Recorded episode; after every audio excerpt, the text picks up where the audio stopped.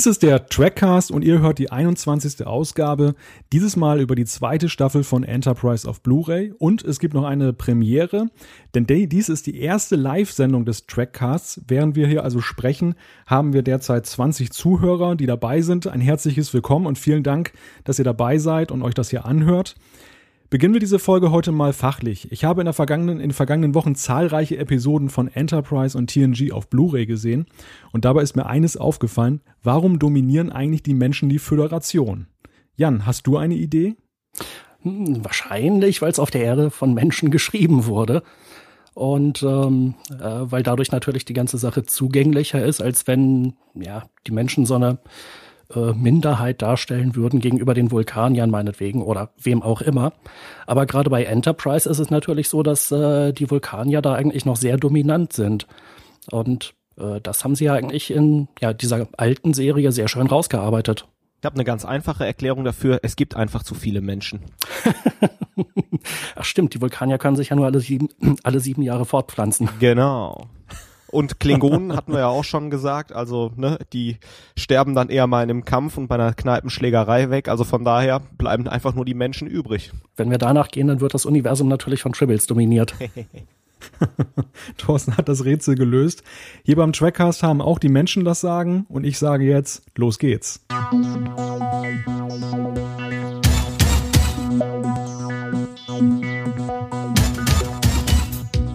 Archer ist zurück aus der Zukunft, die Klingonen pöbeln gehörig rum und mit den geheimnisvollen Sindhi lernen wir am Ende neue Feinde kennen. Klarer Fall, es geht um die zweite Staffel von Enterprise. Doch was bleibt in Erinnerung von der zweiten Staffel? Meilenstein oder gar Lückenbüßer? Pro und Contra dieser zweiten Staffel werden mit der Blu-ray-Veröffentlichung noch einmal in Erinnerung gerufen. Und was ist von den Extras zu halten, die eigens für die Staffelboxen produziert wurden? Darüber wollen wir in dieser 21. Ausgabe des Trackcast sprechen.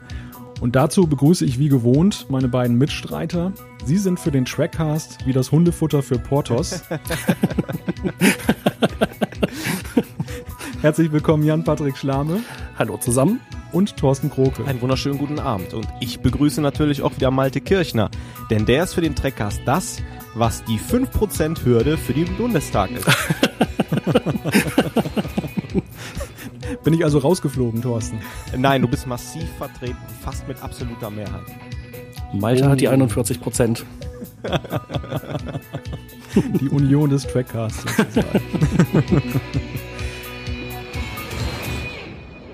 Der letzte Trackcast ist eine gefühlte Ewigkeit her, aber dazwischen liegen viele Stunden Star Trek, zumindest für mich, denn ich habe mir beide Staffelboxen, die neue von Enterprise und die von TNG, angesehen.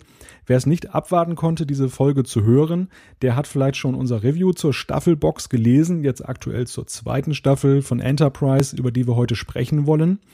Aber reden wir doch mal kurz über eine Sache, die beide Staffelboxen, also TNG und Enterprise gleichermaßen betrifft und die bereits bei einigen Fans auf Kritik gestoßen ist. Mittlerweile stapeln sich ja die Werbetrailer für andere Blu-rays da auf der ersten Disc. Also ich habe da mal mitgerechnet, das sind ungefähr zehn Minuten, wo wir dann verschiedenste Werbetrailer sehen für andere Staffelboxen und für die Sonderveröffentlichungen. Wir erinnern uns, am Anfang war es ja mal ein einziger Spot und das auch nur für die nächste Staffel. Ja, Jan, äh, wie findest du diese Werbetrailer bzw. diese Anhäufung? Äh, meistens gar nicht, denn normalerweise gucke ich mir den ganzen Krempel äh, mit Hilfe von AnyDVD an. Der oder dieses Tool kann das einfach perfekt rausschneiden und dann kriegt man davon einfach gar nichts mit. Äh, es gab da allerdings irgendwie Schwierigkeiten, da mal eine neue Version per Kreditkarte zu zahlen. Deswegen hatte ich einen alternativen, quasi offiziellen Blu-ray-Player mal verwendet und habe mir das spaßeshalber mal angeguckt und fand auch, zehn Minuten soll das ein Witz sein und sie machen ja Werbung für alles Mögliche ähm, halte ich für eine komplette Unmöglichkeit. Und das ist mal wieder ein gutes Argument, dass, naja, entweder sie das bitte mal anders gestalten sollen äh, oder dass wir irgendwie, was weiß ich, eine äh, äh eine selbst werbefinanzierte Blu-ray brauchen. Die können sie dann meinetwegen für hm, zwei Drittel des Preises rausbringen äh, mit dem, was jetzt drauf ist, oder eine richtige Blu-ray, wo die Leute ja auch wirklich viel Geld bezahlen, äh, die dann bitte mal schnell zum Punkt kommt, nämlich zum Menü. Das ist ein ganz interessanter Punkt, den du ansprichst. Ich habe nämlich, äh, bei mir sind die Tasten an der Fernbedienung, sind nämlich direkt ins Menü und halt Kapitel vor. Und äh, was mich immer so ein bisschen nervt, ist, direkt ins Menü funktioniert dann nicht. Das ist nämlich dann ein bisschen gesperrt. Also drücke ich die ganze Zeit schnell vor. Aber du hast einen ganz interessanten Aspekt ge äh, genannt. Würdest du dir die TNG-Staffel kaufen, wenn sie 40 Euro kosten würde, aber dafür mit Werbung zugekleistert ist? Ja, ist jetzt die Frage, mit Werbung zugekleistert, so wie es jetzt ist, oder noch mehr Werbung möglicherweise auch für fremde Produkte, mit denen sie das noch refinanzieren oder gegenfinanzieren? Schlimmer. Also, wie du skizziert hast. Naja, also ich finde es so, wie es ist, eigentlich schon relativ übel und noch schlimmer, äh, ja, wäre noch schlimmer. Ähm, immerhin ist es ja im Moment nur Eigenwerbung, also nur in großen Anführungszeichen. Ähm, insgesamt, wenn es irgendwie geht, versuche ich halt, äh, mir Sachen zu kaufen, die äh, für sich genommen sinnvoll sind. Ähm, die dürfen dann auch gerne ein bisschen mehr kosten. Ähm, ja, und ja, was ich mir halt vorstellen könnte, wäre vielleicht eine preisreduzierte Version. Aber um ehrlich zu sein, ich finde, Werbung hat da drin einfach überhaupt gar nichts zu suchen. Oder wenn, dann meinetwegen als Bonus-Content, aber nicht so vorgeschaltet, den man nicht skippen kann. Vor allen Dingen, sie ist ja auch ein bisschen hirnverbrannt. Da wird ja, glaube ich, sogar die Best of Both Worlds äh, Blu-ray beworben, obwohl ja bei der vierten Staffel von TNG ja im Grunde genommen der zweite Teil drauf, drauf ist. Also da muss man aber echt gehirnamputiert sein und sich die dann quasi danach noch kaufen nach dem Motto, ach, die Folge habe ich ja gar nicht weil das ist auch noch ausgerechnet nach dem Werbeblock die erste Folge. also schon ein bisschen ungeschickt, finde ich. Aber damit sind wir schon bei einem ganz äh, entscheidenden Punkt meines Erachtens und diese Frage habe ich mir gestellt. Warum sind denn eigentlich diese Trailer, egal jetzt wofür, am Anfang am, auf der ersten Disc, warum sind sie nicht auf der letzten? Normalerweise mhm. ist doch so, schon bei der Vorschau auf die nächste Staffelbox da habe ich doch am meisten Geschmack drauf, wenn ich jetzt gerade die Staffel zu Ende gesehen habe und dann heißt es, guck mal, du hast jetzt die vierte gesehen und das erwartet dich in der fünften. Und dann habe ich Lust auf die fünfte und kann es gar nicht abwarten. Wenn ich die vierte gar, nicht, gar noch gar nicht gesehen habe, dann ist mir das doch eigentlich erstmal herzlich egal, oder? Ja, und vor allem für die Leute, die das jetzt früh kaufen, da ist das ja noch ewig hin. Wenn man so eine Staffel jetzt durchgeguckt hat, also wir haben, glaube ich, alle extra Gas gegeben, um zum Beispiel jetzt die zweite Staffel Enterprise durchzugucken. Aber wenn man es nicht so eilig hat, dann ist die fünfte, dann steht die vielleicht auch schon direkt vor der Tür. Am Ende wäre viel sinnvoller. Und dann kommt ja noch hinzu, ähm, was ich auch etwas merkwürdig finde, dass ja immer nur die Rede von den bislang erschienenen Staffeln ist. Also bei CBS hat man ja augenscheinlich auch wenig Vertrauen, dass man die Serie bis zum Ende bringt. Ähm, wenn ich in ein paar Jahren mir dann die Blu-rays mal vornehme und dann ist da die Rede davon, ja, es sind dann auch die Staffeln eins bis drei erschienen, dann ist das natürlich etwas merkwürdig, ähm, ja, weil ich ja längst weiß, es gibt noch Staffeln danach. Und warum sagt man nicht von vornherein, die ganze Serie erscheint auf Blu-ray? Ja, genau. Es gibt ja bei den alten DVD-Extras auch häufig die Einblendung. Mehr dazu sehen Sie irgendwie auf den, äh, auf der kommenden Staffel, die demnächst erscheinen wird auf VHS und DVD.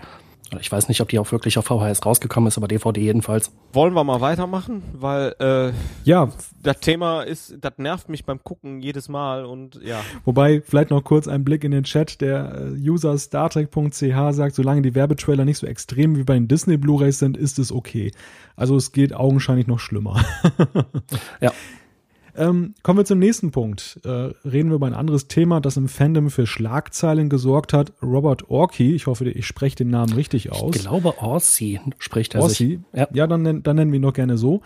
Autor von Star Trek Into Darkness und gewissermaßen ja einer der wichtigsten Leute bei J.J. Abrams, hat für ein Eklat gesorgt. Auf trackmovie.com hat er gelinde gesagt gereizt auf Fankritik reagiert.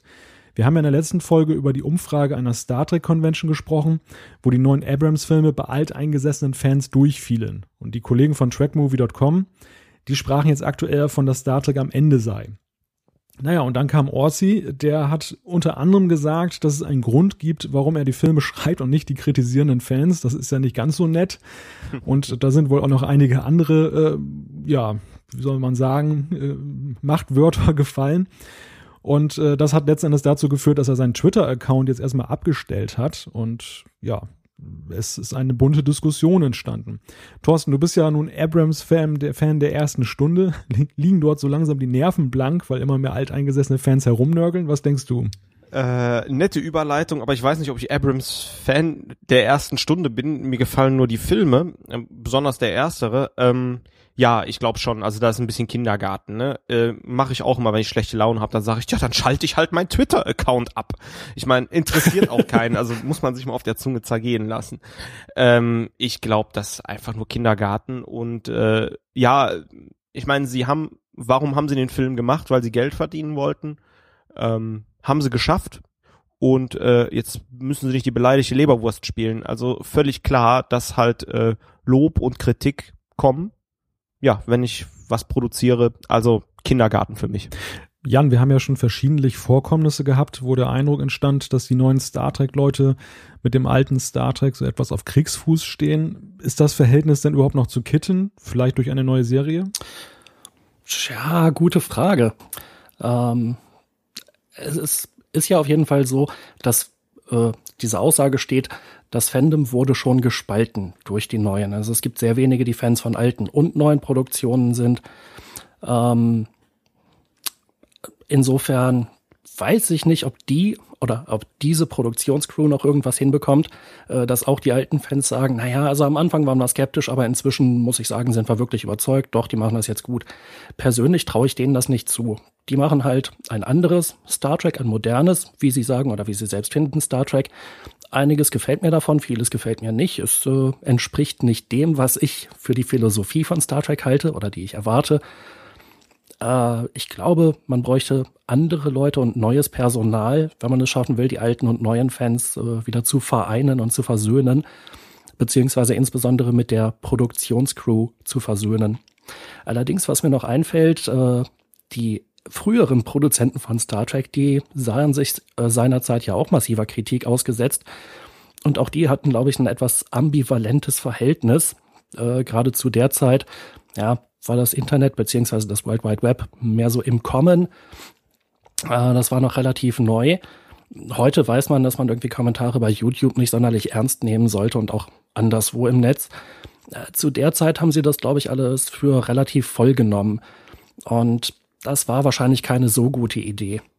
In der Hinsicht hätte ich jetzt halt erwartet, dass die neuen Leute wie Abrams oder Bob Orsi äh, da ein bisschen souveräner mit umgehen.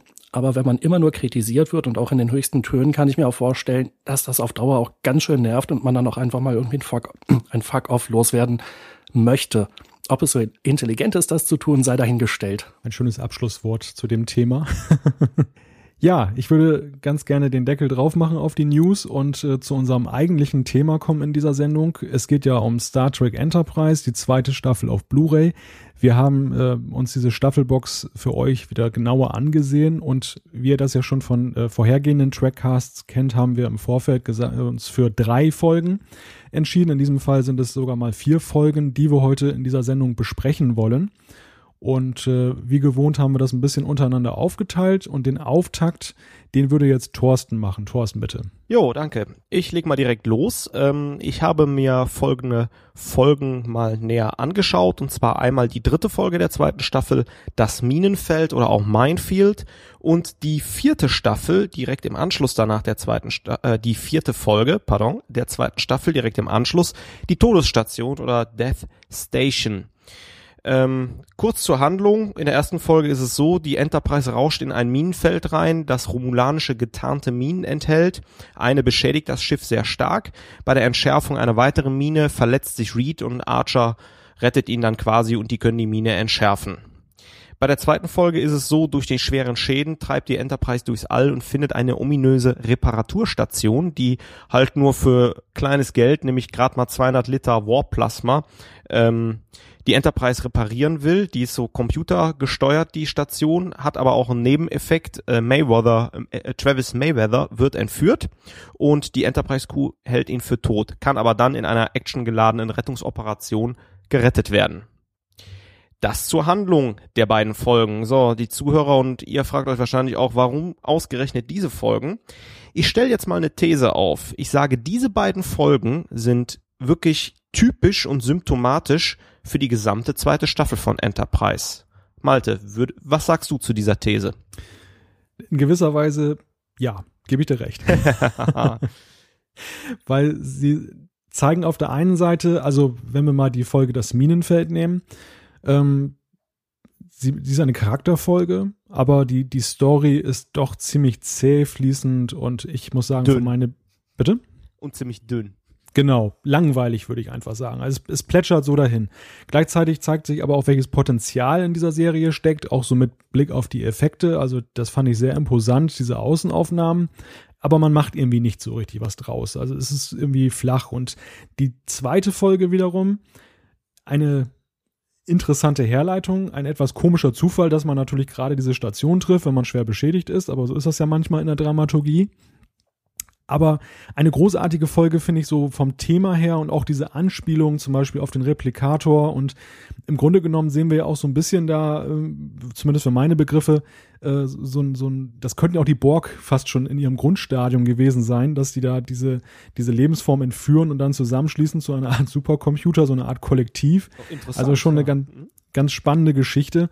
Und äh, insofern, um auf deine Frage zurückzukommen, ja, in der Tat symptomatisch, also zwischen Hü und Hot. Jan? Ja, ich würde mich das ein bisschen ähm, Scott Bakula anschließen, der ja in den Extras, glaube ich, mehrfach betont hat, dass für ihn die Staffel so ein bisschen geteilt ist. Äh, er sieht die erste Hälfte deutlich schwächer und die zweite Hälfte wesentlich besser. Und dem schließe ich mich schon an. Und diese Folgen, ja, die sind, finde ich, symptomatisch für die erste Hälfte der Staffel. Ähm, so ein bisschen, die Idee ist offensichtlich relativ hastig zusammengeschustert. Die Dramaturgie lässt zu wünschen übrig. Äh, so richtig begeistert haben die Folgen nicht. Mich jedenfalls auch nicht. Äh, aber ich finde, es gibt ja später in der Staffel durchaus wirklich gute Folgen. Ich fand ganz interessant, was Malte sagte. Ähm, er sagte halt zur ersten Folge, man macht halt einfach nichts draußen. Bei der zweiten, Malte, hast du auch gesagt, die Überleitung ist so schön. Ist es so ein bisschen, man wollte mal, aber konnte nicht irgendwie, äh, weil man ist dann so ein bisschen an sich selbst gescheitert, weil man, äh, wie wir auch letztens rausgefunden haben, einfach ein bisschen Druck hatte und vielleicht nicht auch mehr Kreativität hatte? Oder woran hat es gelegen, dass die Folgen eher dröge, dünn und langweilig rüberkommen? Na, Enterprise ist ja so ein bisschen hin und her gerissen gewesen, so in der zweiten Staffel. Also auf der einen Seite entdecken wir so ein, eine Rückkehr zu diesen in sich geschlossenen Folgen, ähm, die nicht unbedingt in einem großen Zusammenhang stehen. Man versucht natürlich so dezent so einen kleinen roten Faden einzubauen, aber im Großen und Ganzen kann man sich viele Folgen einfach so anschauen, isoliert und äh, versteht sie trotzdem. Und, und hier haben wir ein Beispiel dafür, wo dann mal auch der Mut da war zu sagen, komm, wir machen jetzt mal so zwei Folgen, die quasi fast aufeinander aufbauen, wo zumindest eine, eine vernünftige Herlei Überleitung äh, äh existiert. Das Problem, das glaube ich dahinter steckte, war ja ein kommerzielles. Ähm, Enterprise lief ja auf UPN, dem äh, Sender von Paramount in den USA. Der war aber nicht überall verbreitet und ist auch nicht unbedingt so ein quotenträchtiger Sender gewesen und Enterprise dümpelte ja auch so ein bisschen hin und eine Serie ist natürlich immer dann attraktiver, wenn oder mutmaßlich attraktiver für Zuschauer, wenn äh, man jederzeit einsteigen kann. Also wenn auch jemand, der die nicht von Anfang an gesehen hat, da sich eine Folge ansehen kann und im besten Fall begeistert ist er sich dafür und dann schaut er sich die Serie weiter an. Und das hat man, glaube ich, bei Enterprise so ein bisschen versucht, weil es war ja durchaus eine Abkehr von Voyager und Deep Space Nine, wo ja doch sehr stark aufeinander aufgebaut wurde. Bei Deep Space Nine ja sogar so stark, dass man Teile der Serie fast gar nicht hätte verstehen können, wenn man nicht die vorherigen Teile gesehen hat. Ja, und das ist Teil des Problems, das Enterprise hat und das finde ich auch hier an diesen Folgen ein wenig festgemacht werden kann. Äh, das finde ich ganz gut äh, rausgearbeitet, Malte. Ähm, wenn ich jetzt dran denke, was Jan gerade gesagt hat. Äh, Jan, du sagtest, mh, die erste Staffel ist eher so ein bisschen, mh, naja, schleppender, die zweite dann nimmt dann wieder so ein bisschen Fahrt auf. Was hätte man denn in den beiden Folgen vielleicht besser machen können, dass sie nicht so dröge wirken? Weil wie wir ja gerade festgestellt haben, die Ansätze waren ja da. naja, das können wir jetzt verknüpfen mit den News. Es wird ja einen Grund haben, dass wir die Folgen nicht schreiben, sondern irgendwelche anderen Leute. Sehr schön, ja. Ja, was hätte man besser machen können? Äh, mehr Spannung, mehr Dramaturgie, äh, mehr Stringenz und Durchgängigkeit. Wobei andererseits ich natürlich diese Folgen dafür loben muss. Das ist ja sehr selten, dass irgendwie ein Raumschiff beschädigt wird und in der nächsten Folge sich alles um die Reparatur dreht. Eben. Gerade bei Voyager hätte ich mir das ja immer gewünscht. Das äh, war ja einer der großen Kritikpunkte da. Da hatten wir ja sowas ähnliches in der Folge Ein Jahr Hölle, glaub ich, wo die halt immer mhm. stärker beschädigt war, die Voyager. Aber das war so eine wohltuende Ausnahme und äh, ich habe das dann immer weiter vermisst. Aber sorry, ich wollte dich nicht unterbrechen. Ähm, Wäre schon okay gewesen. Mhm, okay. Also eine richtig gute Antwort habe ich auch nicht, was man hätte besser machen können. Okay, dann, dann stelle ich dir vielleicht eine andere Frage. Wir sehen ja bei das Minenfeld, äh, finden wir ja dann raus, es sind tatsächlich romulanische Minen, während der Star Trek, ähm, ja sag ich mal, erfahrene Zuschauer sich schon denken kann, na gut, getarnte Minen, da haben wahrscheinlich die Romulaner die Finger im Spiel, ähm, findet die Crew es dann heraus. Mich persönlich ähm, ärgert das ein bisschen, weil eigentlich der erste Kontakt mit den Romulanern dann äh, aus TOS-Zeiten, glaube ich, in der Episode die Tarnvorrichtung war, wenn mich nicht alles täuscht. Hier wird aber schon wieder so ein bisschen damit gebrochen. Ähm, ist das schlimm oder ist das völlig okay? Jan, wie siehst du das? Äh, wirklich schlimm finde ich es nicht, aber es ärgert mich schon, es nervt. Es war ja vollkommen unnötig. Ähm, da gibt's dann immer wieder diese zwei Möglichkeiten, das zu betrachten. Einerseits kann man sich tierisch drüber ärgern, andererseits kann man sagen, naja, okay, jetzt haben die mal den Namen Romulaner gehört, aber sie kriegen keine zu sehen.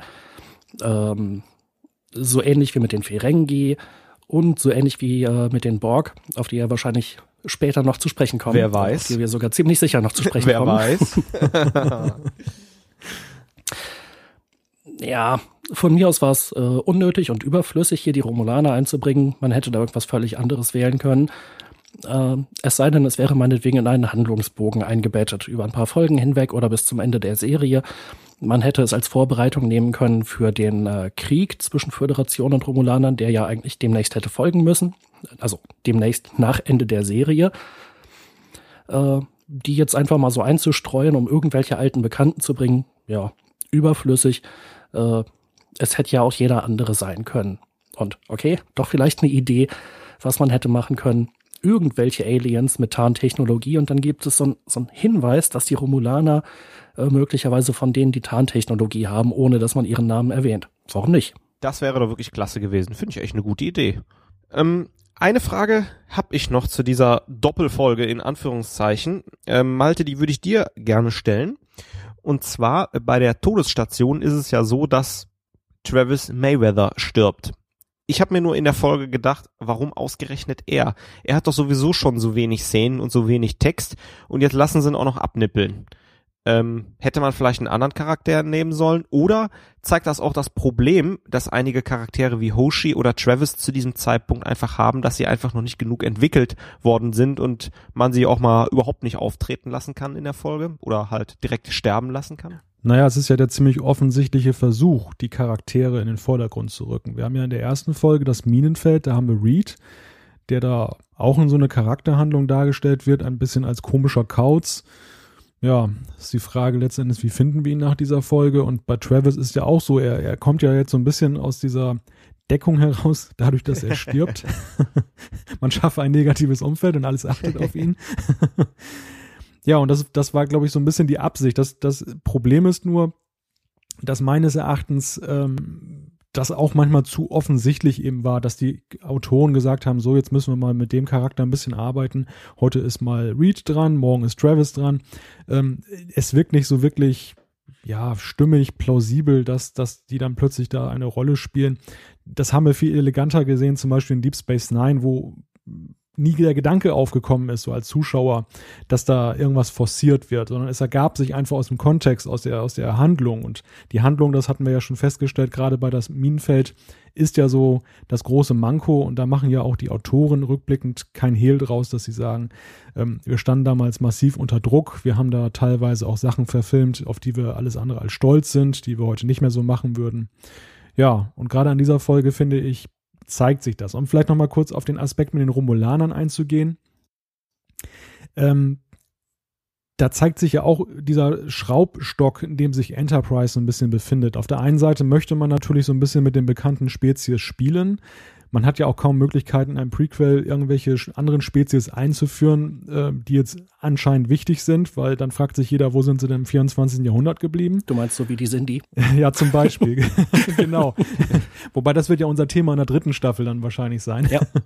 Aber ähm, man hat sich ja bis, zur, bis zum Ende der zweiten Staffel wirklich bemüht, das Ganze ja immer noch so einigermaßen plausibel zu halten. Und äh, das zeigt sich auch am Beispiel der Romulaner. Man will, man will damit spielen, man kann aber nur bis zu einem bestimmten Punkt gehen, weil sonst ist es mit TOS und TNG nicht mehr zu vereinen. Ja, und auch das hinterlässt so ein wenig, ja, ein unbefriedigendes Gefühl beim Zuschauer, meines Erachtens. Aber vielleicht noch einen kleinen Schwenk, um hier mal was aufzugreifen, was gerade im Chat fleißig debattiert wird, nämlich die Frage, ob CGI-Effekte besser sind oder Modelle, die gebaut werden. Äh, wir hatten ja eben eingangs schon die Erwähnung, dass die Effekte sehr gut sind bei diesen Folgen. Ja, Thorsten, wie siehst du das? Äh, ist CGI, also computergenerierte Bilder, besser oder sind es Modelle oder ist es eine Mischung aus beidem? Ähm, ich glaube, die Mischung macht's da. Ähm, wir haben hier an einigen Stellen das Problem, als ich das damals, die, die Folge gesehen habe in der damaligen Qualität, wusste ich schon, einiges war CGI, war auch teilweise zu sehen und jetzt bei der Blu-ray, Blu sorry, bin ich auch nicht haut's mich nicht wirklich vom Hocker. Und wir hatten das ja mal in den Trackcasts herausgestellt. Hier zeigt sich und zahlt sich aus, dass man TNG da teilweise noch mit Modellen oder fast glaube ich, grundsätzlich nur mit Modellen aufgenommen hat, das wirkt dann ein bisschen realistischer. Und das ist einfach im Grunde genommen schade bei Enterprise. Und hier habe ich ein ganz schlechtes Gefühl im Magen, weil die Spezialeffekte auch aufgrund des Geldes äh, ab der dritten Staffel merklich schlechter werden. Gerade die vierte Staffel hat teilweise richtig schlechte Effekte aus, aus meiner Sicht. Und wenn wir uns das dann als Blu-ray äh, angucken, werden wir wahrscheinlich das Grausen kriegen. Also die Mischung macht's und dann eher pro Modell ich hoffe, die Fragen sind jetzt langsam im Chat beantwortet. Kann man ja so und so sehen.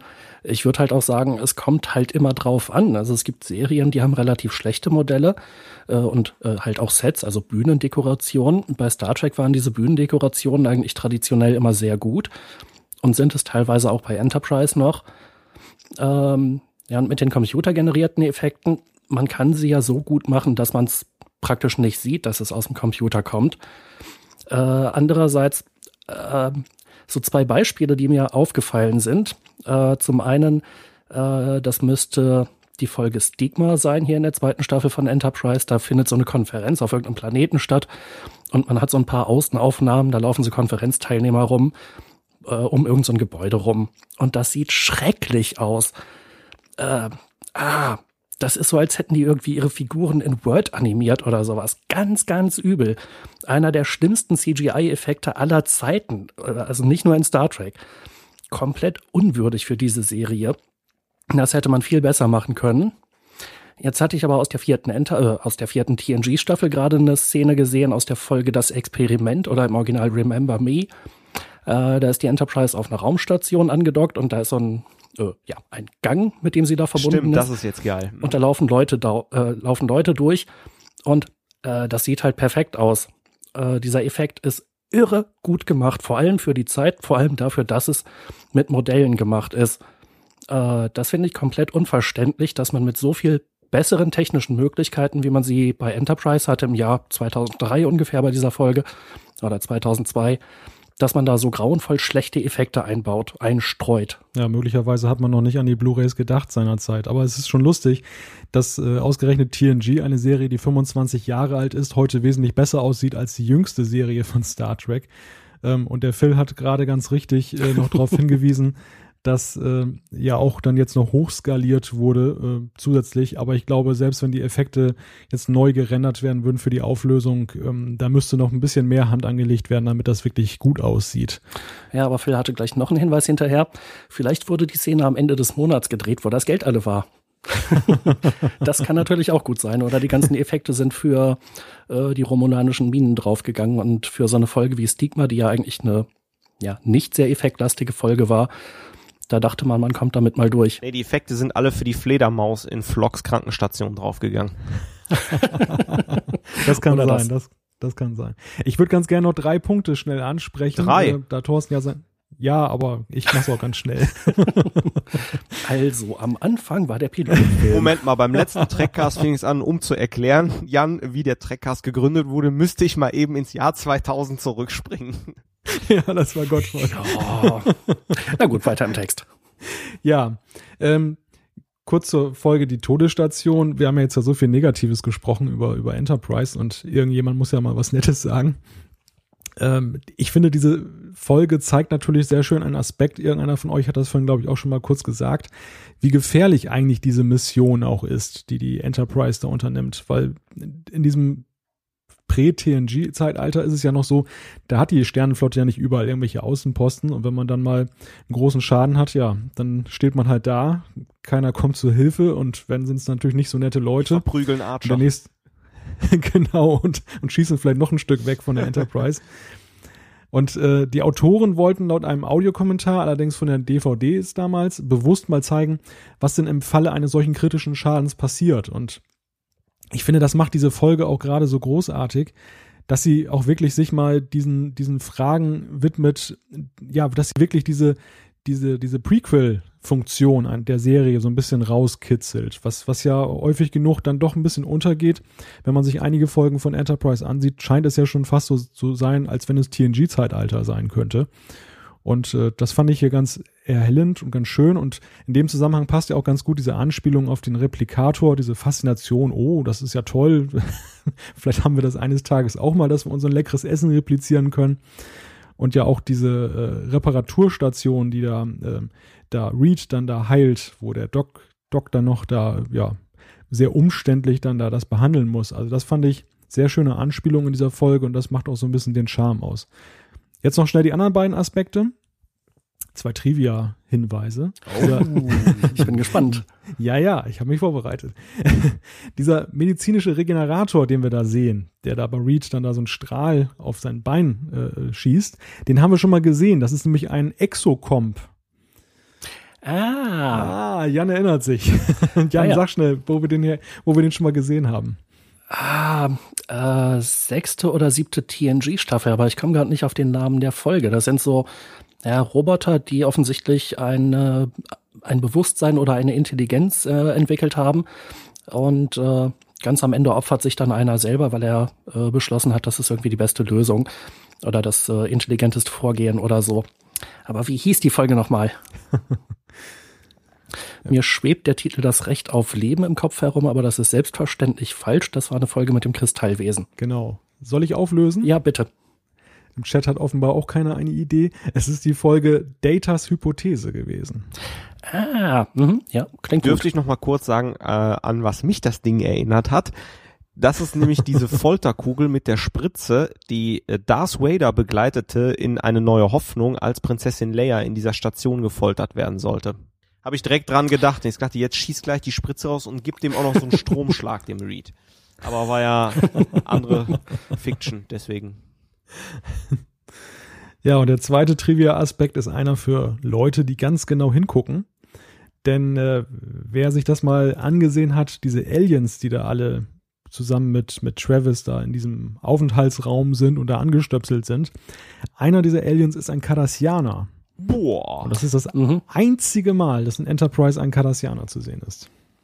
Ich hätte jetzt nicht gewusst, dass es das einzige Mal ist und ich war auch gerade mal überlegen, ach stimmt, wer lag denn da alles? Aber ja, Cardassianer war eigentlich relativ gut zu erkennen. Das fand ich, das ist zum Beispiel eine, eine richtig schöne Anspielung. Das kann man machen. Warum nicht? Was übrigens interessant war, man sieht ja auch einen Klingonen, man sieht, glaube ich, sogar einen Telleriten.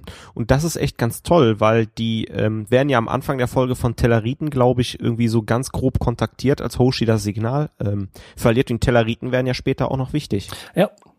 Ja, genau. Also es sind so Details, die diese Folge durchaus gut machen oder äh, die zumindest, äh, denen man zumindest sehr positive Aspekte abgewinnen kann. Ja, dann sollten sollten wir vielleicht mit dieser positiven Energie, die wir jetzt gezogen haben, vielleicht zur nächsten Folge weitergehen und die hat Jan besprochen. Genau, da handelt es sich um die Folge Waffenstillstand, im Original Ceasefire.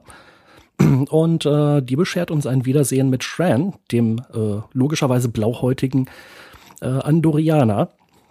Äh, die Andorianer in der Handlung kurz zusammengefasst, ähm, führen einen ja, Kampf auf irgendeinem mehr oder weniger unbedeutenden Mond gegen Vulkanier. Und Schwan will, dass Archer vorbeikommt, um Friedensverhandlungen zu führen. Der tut das dann auch. Es gelingt ihm auch, Botschafter zur Wahl zu überreden, dass er mitkommt. Doch das Shuttle wird abgeschossen, äh, alle überleben und es stellt sich raus, Schwans äh, Stellvertreterin hat äh, seine Befehle ja, ignoriert und äh, wollte den vulkanischen Botschafter abschießen damit der Konflikt erst so richtig eskaliert. Naja, sie wird also festgesetzt.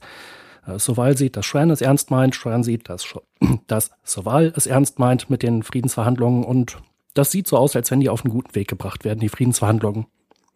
Ja, so viel in aller Kürze. Äh, das müsste das einzige Mal sein, dass äh, Schwan uns in dieser zweiten Staffel begegnet. Leider. Insofern, ja, leider. Insofern auch für Thorsten gleich die Frage. Ähm, ist das mal wieder so ein äh, ja, Highlight der Staffel? Äh, das ist meines Erachtens das Highlight der Staffel, die Folge. Ähm, und äh, ich muss sagen, ich habe ja gerade schon, als ich dich unterbrochen habe, leider gesagt.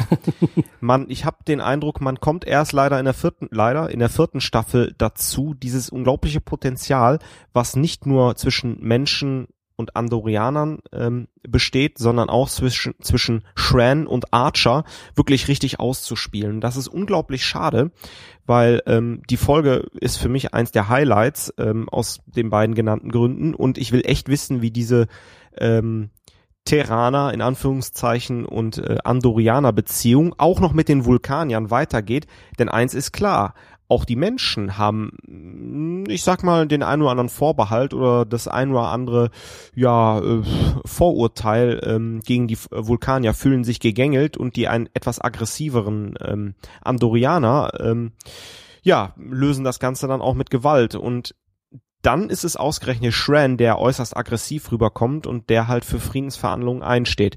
Super Folge, totales Potenzial. Man hätte das viel weiter ausschlachten müssen und ja, wie ich finde, einer der Lichtblicke der zweiten Staffel. Von den wenigen.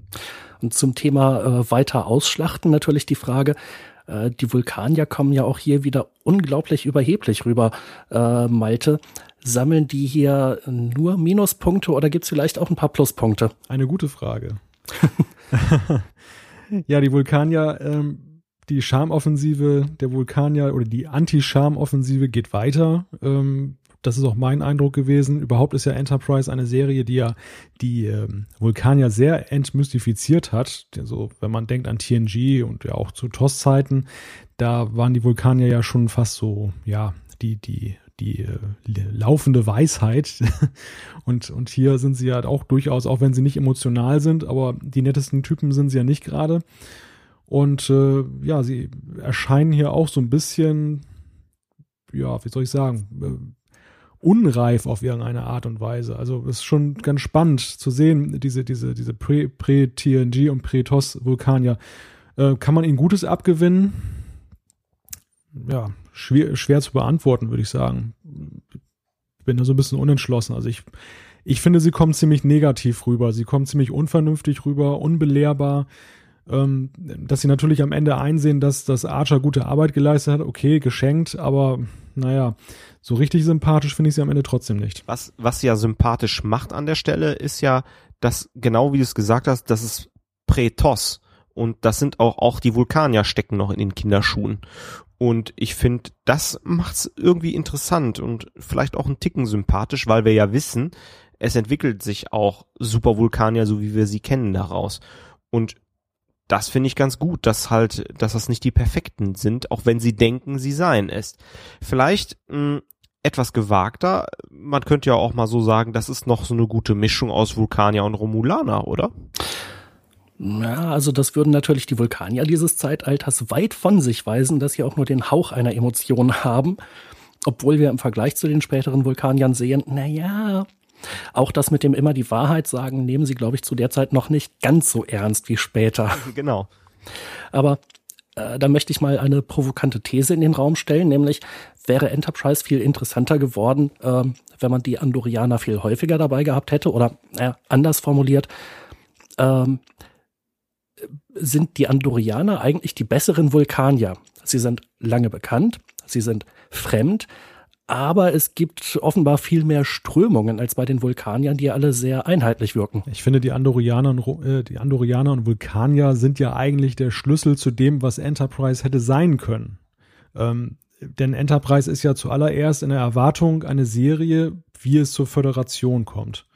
Und ähm, das wird ja auch an dieser Folge sehr schön deutlich. Die, die Menschheit äh, sucht ihre Rolle in diesem, in dem, in dem All, das sie jetzt erschließen kann und findet sie auch relativ schnell jetzt als Mittler zwischen zwei Spezies, die zwar beide sehr weit entwickelt sind, beide sehr mächtig sind, aber doch ihre Defizite haben, nämlich in, in der Kommunikation. Und da kommen dann halt Archer und dann die Menschen in letzter Konsequenz und vermitteln zwischen ihnen, was ja dann irgendwo nachher dann auch in die Föderation dann mündet. Und eigentlich ist es schade, dass das viel zu kurz kommt. Also da hätte man viel mehr mit arbeiten können. ich hätte die Andorianer gerne häufiger gesehen, ähm, um diesen Föderationsgedanken besser entwickeln zu können Und ähm, es geht halt auch alles sehr schnell. Auch diese Folge zum Beispiel. Also ein Kritikpunkt an dieser Folge wäre aus meiner Sicht, dass die Ereignisse sich ja geradezu überschlagen und die, die Lösung dann äh, am Ende ganz schnell kommt. Ähm, das hätte eigentlich auch ein, schön eine Doppelfolge mindestens werden können. Wenn nicht sogar einen Storybogen. Und dann hätte man vielleicht eine Folge sogar machen können, wo fast nur Andorianer sind und das Ganze aus ihrer Perspektive beleuchten und wie sie auch Shran treiben. Warum ist er auf dem Planeten? Warum spielt er die Rolle, die er macht? Was bewegt ihn wirklich? Weil äh, das hätte man mindestens in der Folge noch ausschlachten können. Kann ich absolut nur unterschreiben, alles was du sagst, Malte. Ja, und das ist ja auch nochmal eine interessante Frage. Genau, was treibt Shran da eigentlich? Also was treibt ihn an in dem Sinne? Denn offensichtlich soll er ja eigentlich diesen Mond irgendwie erobern, äh, der aber, glaube ich, auch nur einen mäßigen strategischen Wert hat. Aber was er tatsächlich zu bezwecken scheint, ist ja eigentlich, einen wirklichen Frieden zu verhandeln, wozu die Vulkanier bisher nie bereit waren, oder? Shran ist total clever und ähm, ja, könnte sein, dass er so, dass er so motiviert ist. Eine Sache, die mir noch so ein bisschen einfiel dazu, äh, ist im Vergleich zu Star Trek 6, diese Meuterei von irgendwelchen Leuten, die unbedingt einen Krieg äh, herbeiführen wollen, äh, durch Shrans ja, Stellvertreterin. Ähm, trifft das zu oder ist das jetzt ein bisschen übertrieben, der Vergleich? Ich, vielleicht ist es ein bisschen zu viel hereininterpretiert, obwohl es in die Richtung geht. Aber ich finde, das ist das, was es äh, interessant macht, nämlich die unterschiedlichen Charaktere und Motivationen in einer Spezies. Ich kann sogar, mir fällt jetzt gerade der Name der, ähm, der weiblichen Andorianerin nicht ein. Ähm, Tala, Tala, Talas. Hm, Sekunde. Irgendwas mit T, sorry. Tara. Tara, genau. Wusste ich's doch. Es lag mir auf der Zunge und ich kam nicht drauf. ähm, weißt du auch, von wem sie, wem sie gespielt wurde, ja, jetzt, jetzt, ja, das jetzt ist, ist natürlich eine wunderbare Trivia-Frage. dürfte ich noch mal kurz meinen Gedanken zu Ende führen, bevor er. Wieder, bevor er wieder mein Nichtwissen bloßstellt hier. Äh, äh, selbst ihre Motivation kann ich verstehen, das ist nachvollziehbar. Und das macht die Andorianer ähm, an der Stelle so interessant, finde ich. Äh, während das bei den Vulkaniern fast Einheitsbrei ist. Obwohl letztendlich Soval sich ja dann doch zu Friedensverhandlungen bereit erklärt. Hm, vielleicht ist das auch ein bisschen was äh, Tick Sympathie den Vulkaniern entgegenbringt. Aber dann geben wir doch Malte eine Gelegenheit zum Glänzen und fragen ihn, wessen Parmakai die Darstellerin von Tara schon gespielt hat. Oh, was für eine Formulierung. ja, es ist natürlich Susie Plexen, die wir ja schon äh, als Kayla gesehen haben in TNG. Und überhaupt ist ja diese Folge ein großes Wiedersehen mit, mit allerlei Star Trek Gaststars. Ähm, Schwen natürlich Jeffrey Combs, der ja Bayun gespielt hat in Deep Space Nine. Und Brunt, Und, FCA. Nicht zu vergessen. Und dann ist da ja noch Christopher Shia, der auch ja einen äh, Water, glaube ich, gespielt hat. Und das weiß wahrscheinlich Jan, welcher das war. Nee, spontan nicht. Da muss ich heute passen. Ah, ich wusste mal mehr als Jan. Muss ich erstmal ein Kreuz in dem Kalender heute, machen. Heute ist der 29. September 2013. Malte schafft die 5%-Hürde. Aber vielleicht darf ich noch eine Sache kurz sagen zu der Folge, die ich so ein bisschen skurril fand. Ich staunte darüber, dass die Andorianer mit so einer kleinen äh, Truppe da überhaupt anrücken, um diesen Mond zu übernehmen. Ich meine, dieser Konflikt, der geht ja schon ewig, wie man dann heraushört. Und äh, eigentlich hätten sie sich ja denken können, dass die Vulkanier jetzt nicht herzlich willkommen sagen oder nimmt mal. das ist schon etwas skurril, dass sie dann da so versuchen, mit so einer kleinen Truppe das da irgendwie hinzukriegen. Aber gut, sie sind ja auch ein bisschen irrational. Ja, vielleicht war das auch so nach dem Motto das Überraschungsmoment. Aber wie habt ihr das gesehen? Die Andorianer haben sich vorher John Rambo angeguckt. Ein Mann, eine Armee. Eine weitere Skurrilität ist natürlich, dass bei diesen ganzen Gefechten offensichtlich keiner umkommt, sondern hinterher ist von so und so viel Verletzten die Rede.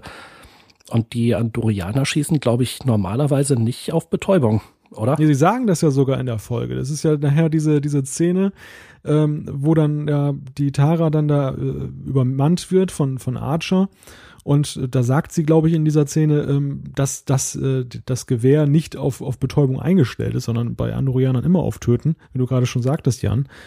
Und es ist natürlich, wie du sagst, total merkwürdig, dass da so, ein, so eine kriegerische Auseinandersetzung ist und nachher Friede, Freude, Eierkuchen ist da gar nichts passiert. Ja, und ich meine, das sieht nun wirklich aus wie, äh, naja, wie ein richtiger Bürgerkrieg oder Krieg mit äh, zerstörten Gebäuden, überall Schüsse, ähm, das ist schon so ein bisschen schwer vorzustellen.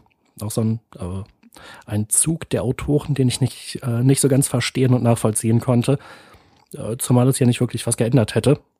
Äh, denn äh, Friedensverhandlungen werden in jedem Fall schwierig, auch wenn die Leute nur in Anführungszeichen verwundet wurden. Na gut, gibt es noch äh, abschließende Bemerkungen zu der Episode von Thorsten oder von Malte? Ja, eigentlich nur die, dass ja als interessanter Nebenaspekt auch wieder Charakterhandlung eingestreut wurde. Und da ist ja dieses Gespräch äh, von Tepol mit ihrem Vulkanier-Kollegen. Und da geht es ja um die Frage, warum sie eigentlich der Enterprise so verbunden ist. Das fand ich eigentlich eine sehr schöne Szene. Ja, auf jeden Fall. Das stimmt. Jan, wie ordnest du denn die Folge ein? Du hast ja gerade das nochmal mit den erste Hälfte, zweite Hälfte, die spielt ja, glaube ich, so mittendrin, ist, glaube ich, die 15. Folge der zweiten Staffel, oder? Also mhm. so vielleicht fast an der Kippe. Ja. Wie ordnest du die Folge eigentlich ein? Ja, ich finde auch, dass sie deutlich zur besseren Hälfte der Staffel gehört, egal ob sie jetzt in der ersten oder der zweiten liegt. Ähm, äh, erstmal sehr gut, dass die Andorianer wieder auftauchen. Ich finde es sehr gut, dass die Andorianer so vielschichtig sind oder dass man eben merkt, äh, auch die gehorchen nicht blind äh, ihren Anführern, sondern machen auch mal irgendwie, was sie für richtig halten. Und ähm, ja, so ein paar Pluspünktchen, so ganz kleine sammeln die Vulkanier halt auch, dass sie da am Ende zumindest einen lenken oder zumindest zu äh, Gesprächen und Verhandlungen bereit sind. Äh, dann das Gespräch mit Topol war auf jeden Fall sehr gut. Ähm, ja, aber so ein paar Sachen, eben dieser kleine Kommandotrupp von Andorianern, der da einmarschiert und offensichtlich keine, äh, ja, nicht nennenswert dezimiert wird. So ein paar andere kleine Ungereimtheiten. Also, ja, sind nicht so überwältigend, aber kann man der Folge auch nachsehen, denke ich. Ja, aber ich glaube, dann können wir im Prinzip auch schon weiterkommen, weitergehen äh, zu einer Folge, die ist kurz vor Ende der Staffel gelaufen und die hat sich Malte mal äh, näher angeguckt. Ja, vielen Dank, Jan. Ähm, ich bin gerade so ein bisschen frustriert, weil ich in den Chat schaue und sehe, dass viele gar kein Enterprise gesehen haben. ja, ich hoffe, wir können hier ein bisschen Werbung dafür machen, denn genau. wir besprechen ja nicht nur die schlechten Folgen. Was nicht ist, kann ja noch werden. Ja, ich habe mich äh, mit einer Folge befasst, die deren Titel ich mir besonders leicht merken kann, denn der deutsche und der englische Titel, die sind identisch. Äh, es geht um die Folge Regeneration das erste Auftauchen der Borg in Enterprise. Der Borg? Ja, genau. Sie tauchen nämlich Jahrhunderte früher das erste Mal auf. Und ähm, in dieser Folge finden Forscher äh, die vor 90 Jahren in First Contact abgestürzte Borg-Sphäre in der Arktis.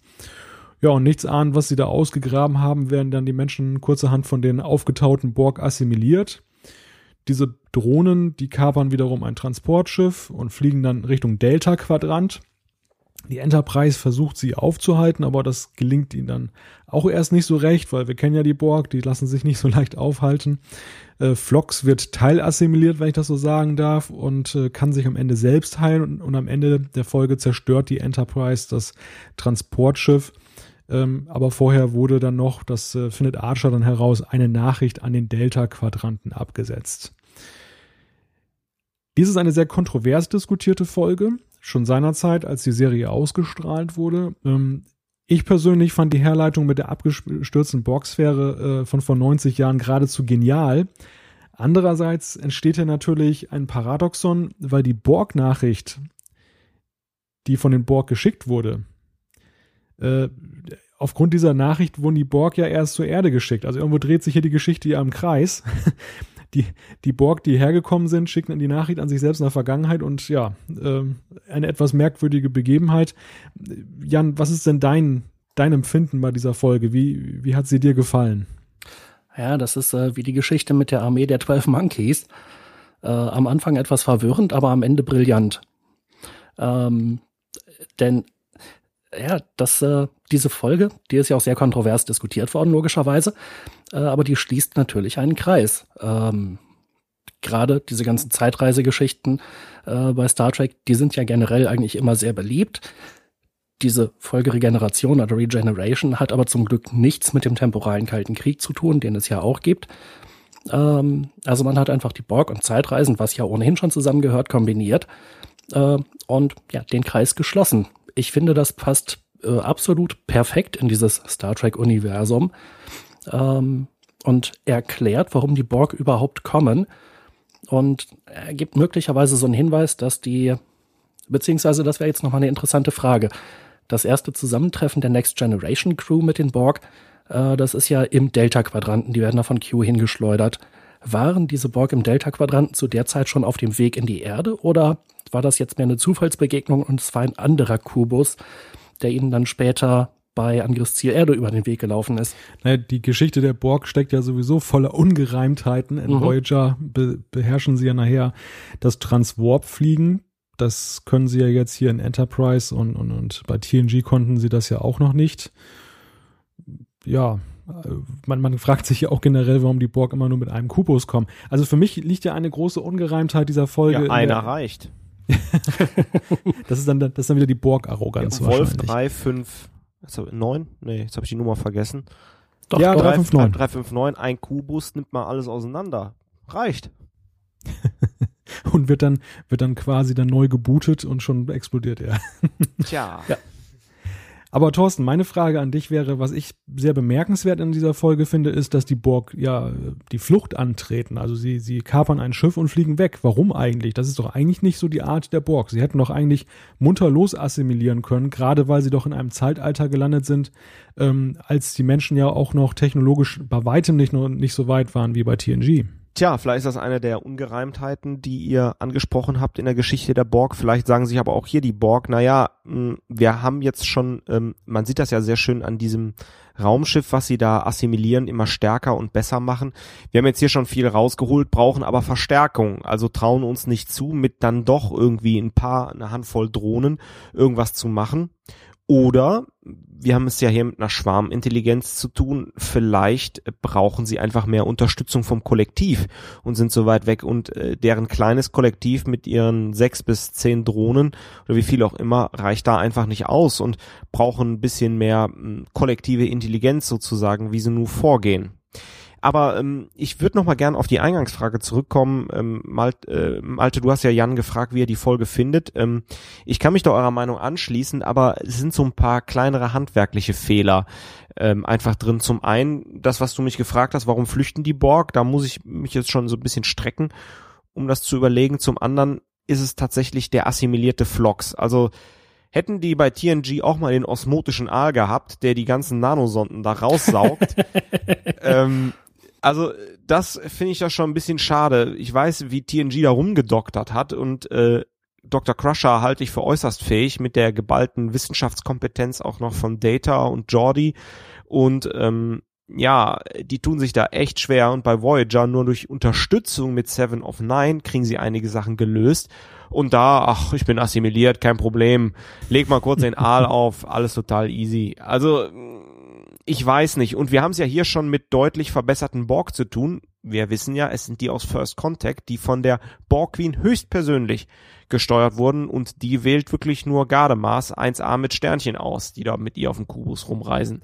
Also von daher, hm, da krankt die Folge so ein bisschen, finde ich. Ja, da gebe ich dir vollkommen recht, Thorsten. Und der, der Mo schreibt auch gerade noch im Chat, äh, bei Locutus ging es ja auch recht einfach. Also das ist sicherlich eines der, der unlogischsten Elemente der Borg, äh, diese Rückverwandlung einer Drohne in ein, in ein Lebewesen. Am Anfang bei TNG, Locutus, da konnte man einfach mal wieder den Schraubarm abmachen und äh, schon war Picard wieder da. Später, gerade in Voyager, war es ja fast irreversibel, äh, eine Drohne wieder umzuwandeln in einen Menschen. Und hier in Enterprise gipfelt das ja dann darin, dass man diese, diese Forscher, die sind verloren, weil sie sind schon zu weit verwandelt, heißt es. Und Flox auf der anderen Seite, ja, der legt sich da in seine Strahlenkammer und dann sind die Nanosonden weg. Also ja, da habe ich, da bin ich auch so ein bisschen drüber gestolpert. Das legt man sich gerade in dieser Folge äh, so zurecht, wie es dann auch gerade passt. Und das hinterlässt so einen Geschmack von un, ja, dass es unlogisch ist. Also Kinder, geht immer unter die Sonnenbank, alle Nanosonden sind dann weg. ja, sehe ich aber auch so. Äh, insgesamt eine gute Folge, aber schon handwerkliche hm, ja, Fragwürdigkeiten. Äh, eine Sache, die ich mich bei den Borg halt auch immer wieder frage, ist, wo nehmen die eigentlich das ganze Material her, um da irgendwas äh, zu bauen? Gerade bei dieser Folge natürlich, woher nehmen die das Material, um die neuen Drohnen da zu erweitern? Ähm, aber auch dieser Frachter scheint sich da ja schon massiv verändert zu haben. Und äh, die haben das ja alles noch während des Warpfluges gemacht.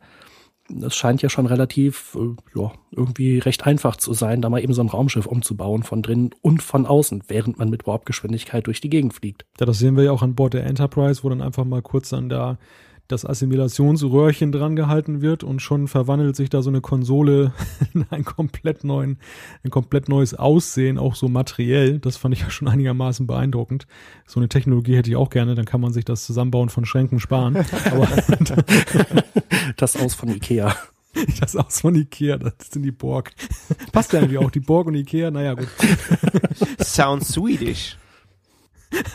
genau spinnen, spinnen wir das an dieser Stelle mal nicht weiter. Aber die Frage der Logik krankt ja auch spätestens an der Frage, ähm, dass ja jetzt das Auftreten der Borg ja schon ein wenig für Aufsehen gesorgt hat. Und komischerweise bei TNG erinnert sich kein Mensch mehr an die Begebenheit. Also hier, man, man schafft ja diesen Sprung zu First Contact noch ganz gut, indem man sagt, ja, der Cochrane, der hat da auch mal von Maschinenmenschen geredet, aber der hat ja auch mal gesoffen. Und der war ja auch nicht ganz frisch und äh, ja, da hat man das so abgetan. Das finde ich noch einigermaßen plausibel, als Archer das dann halt im Computer dann nachguckt. Aber spätestens bei der Next Generation fragt man sich ja, warum Picard und gerade Data, der ja nun auch solche Datenbestände da alle durch, durchgucken kann in, in, Sekundenschnelle, dass der dann natürlich später im 24. Jahrhundert nicht auf diese Begebenheit dann da stößt. Gerade die vielen Aufzeichnungen und, und Merkmale. Oder ist möglicherweise die äh, Blu-ray, auf der das gespeichert wurde, bei Enterprise verloren gegangen. Keine Ahnung. Ja, keine Ahnung. Vielleicht äh, hat die Sternenflotte noch Windows eingesetzt und es gab irgendwie im Jahr 2155 oder so ein, keine Ahnung, ein Bluescreen. Und sie haben alle Daten verloren aus der frühen Mission. ja, oder man, man hat im 24. Jahrhundert diese, diese Menschen zu Archer-Zeiten nicht mehr ernst genommen. Nach dem Motto, ja, die haben Wasserball geguckt.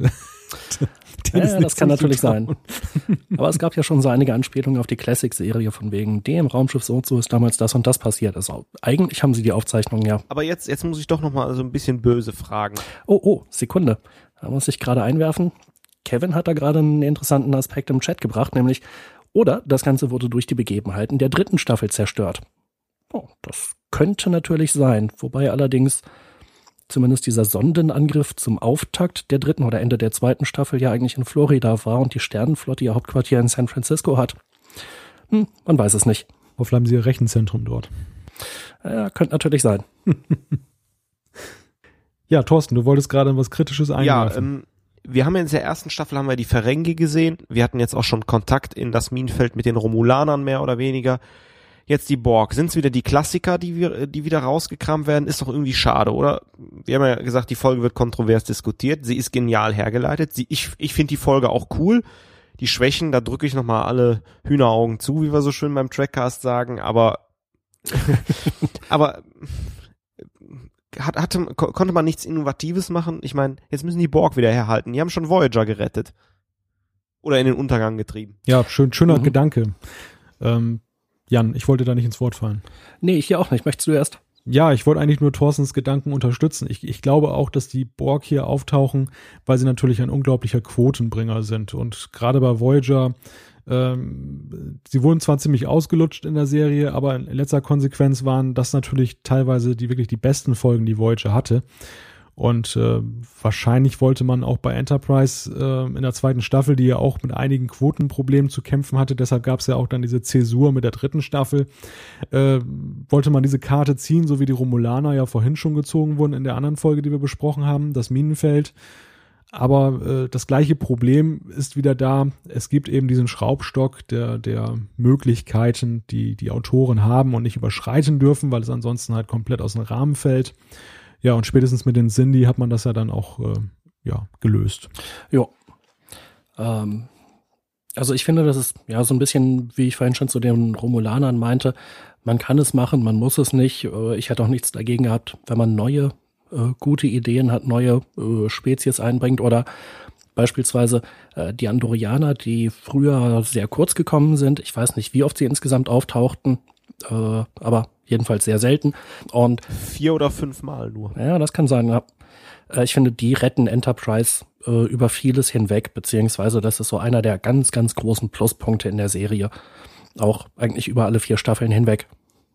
Vielleicht darf ich nochmal einen Gedanken einwerfen zu der Frage, wie hätte man andere bekannte Spezies einbringen können in die Serie.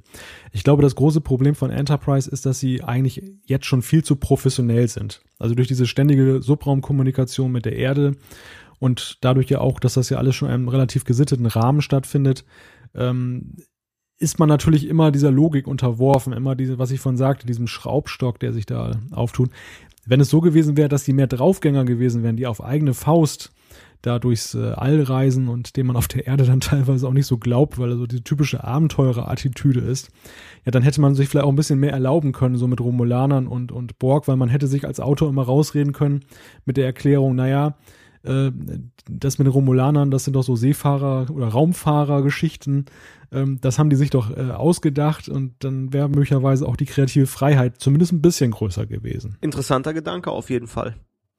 Ähm, ja, und dann hätte man vielleicht auch weiterhin diesen Romulaner-Konflikt schüren können oder die Wege zur Föderation, die du ja schon am Anfang angesprochen hattest beim anderen Thema. Aber äh, letztendlich, jetzt, jetzt haben wir uns ja hier diese vier Folgen rausgepickt. Ähm,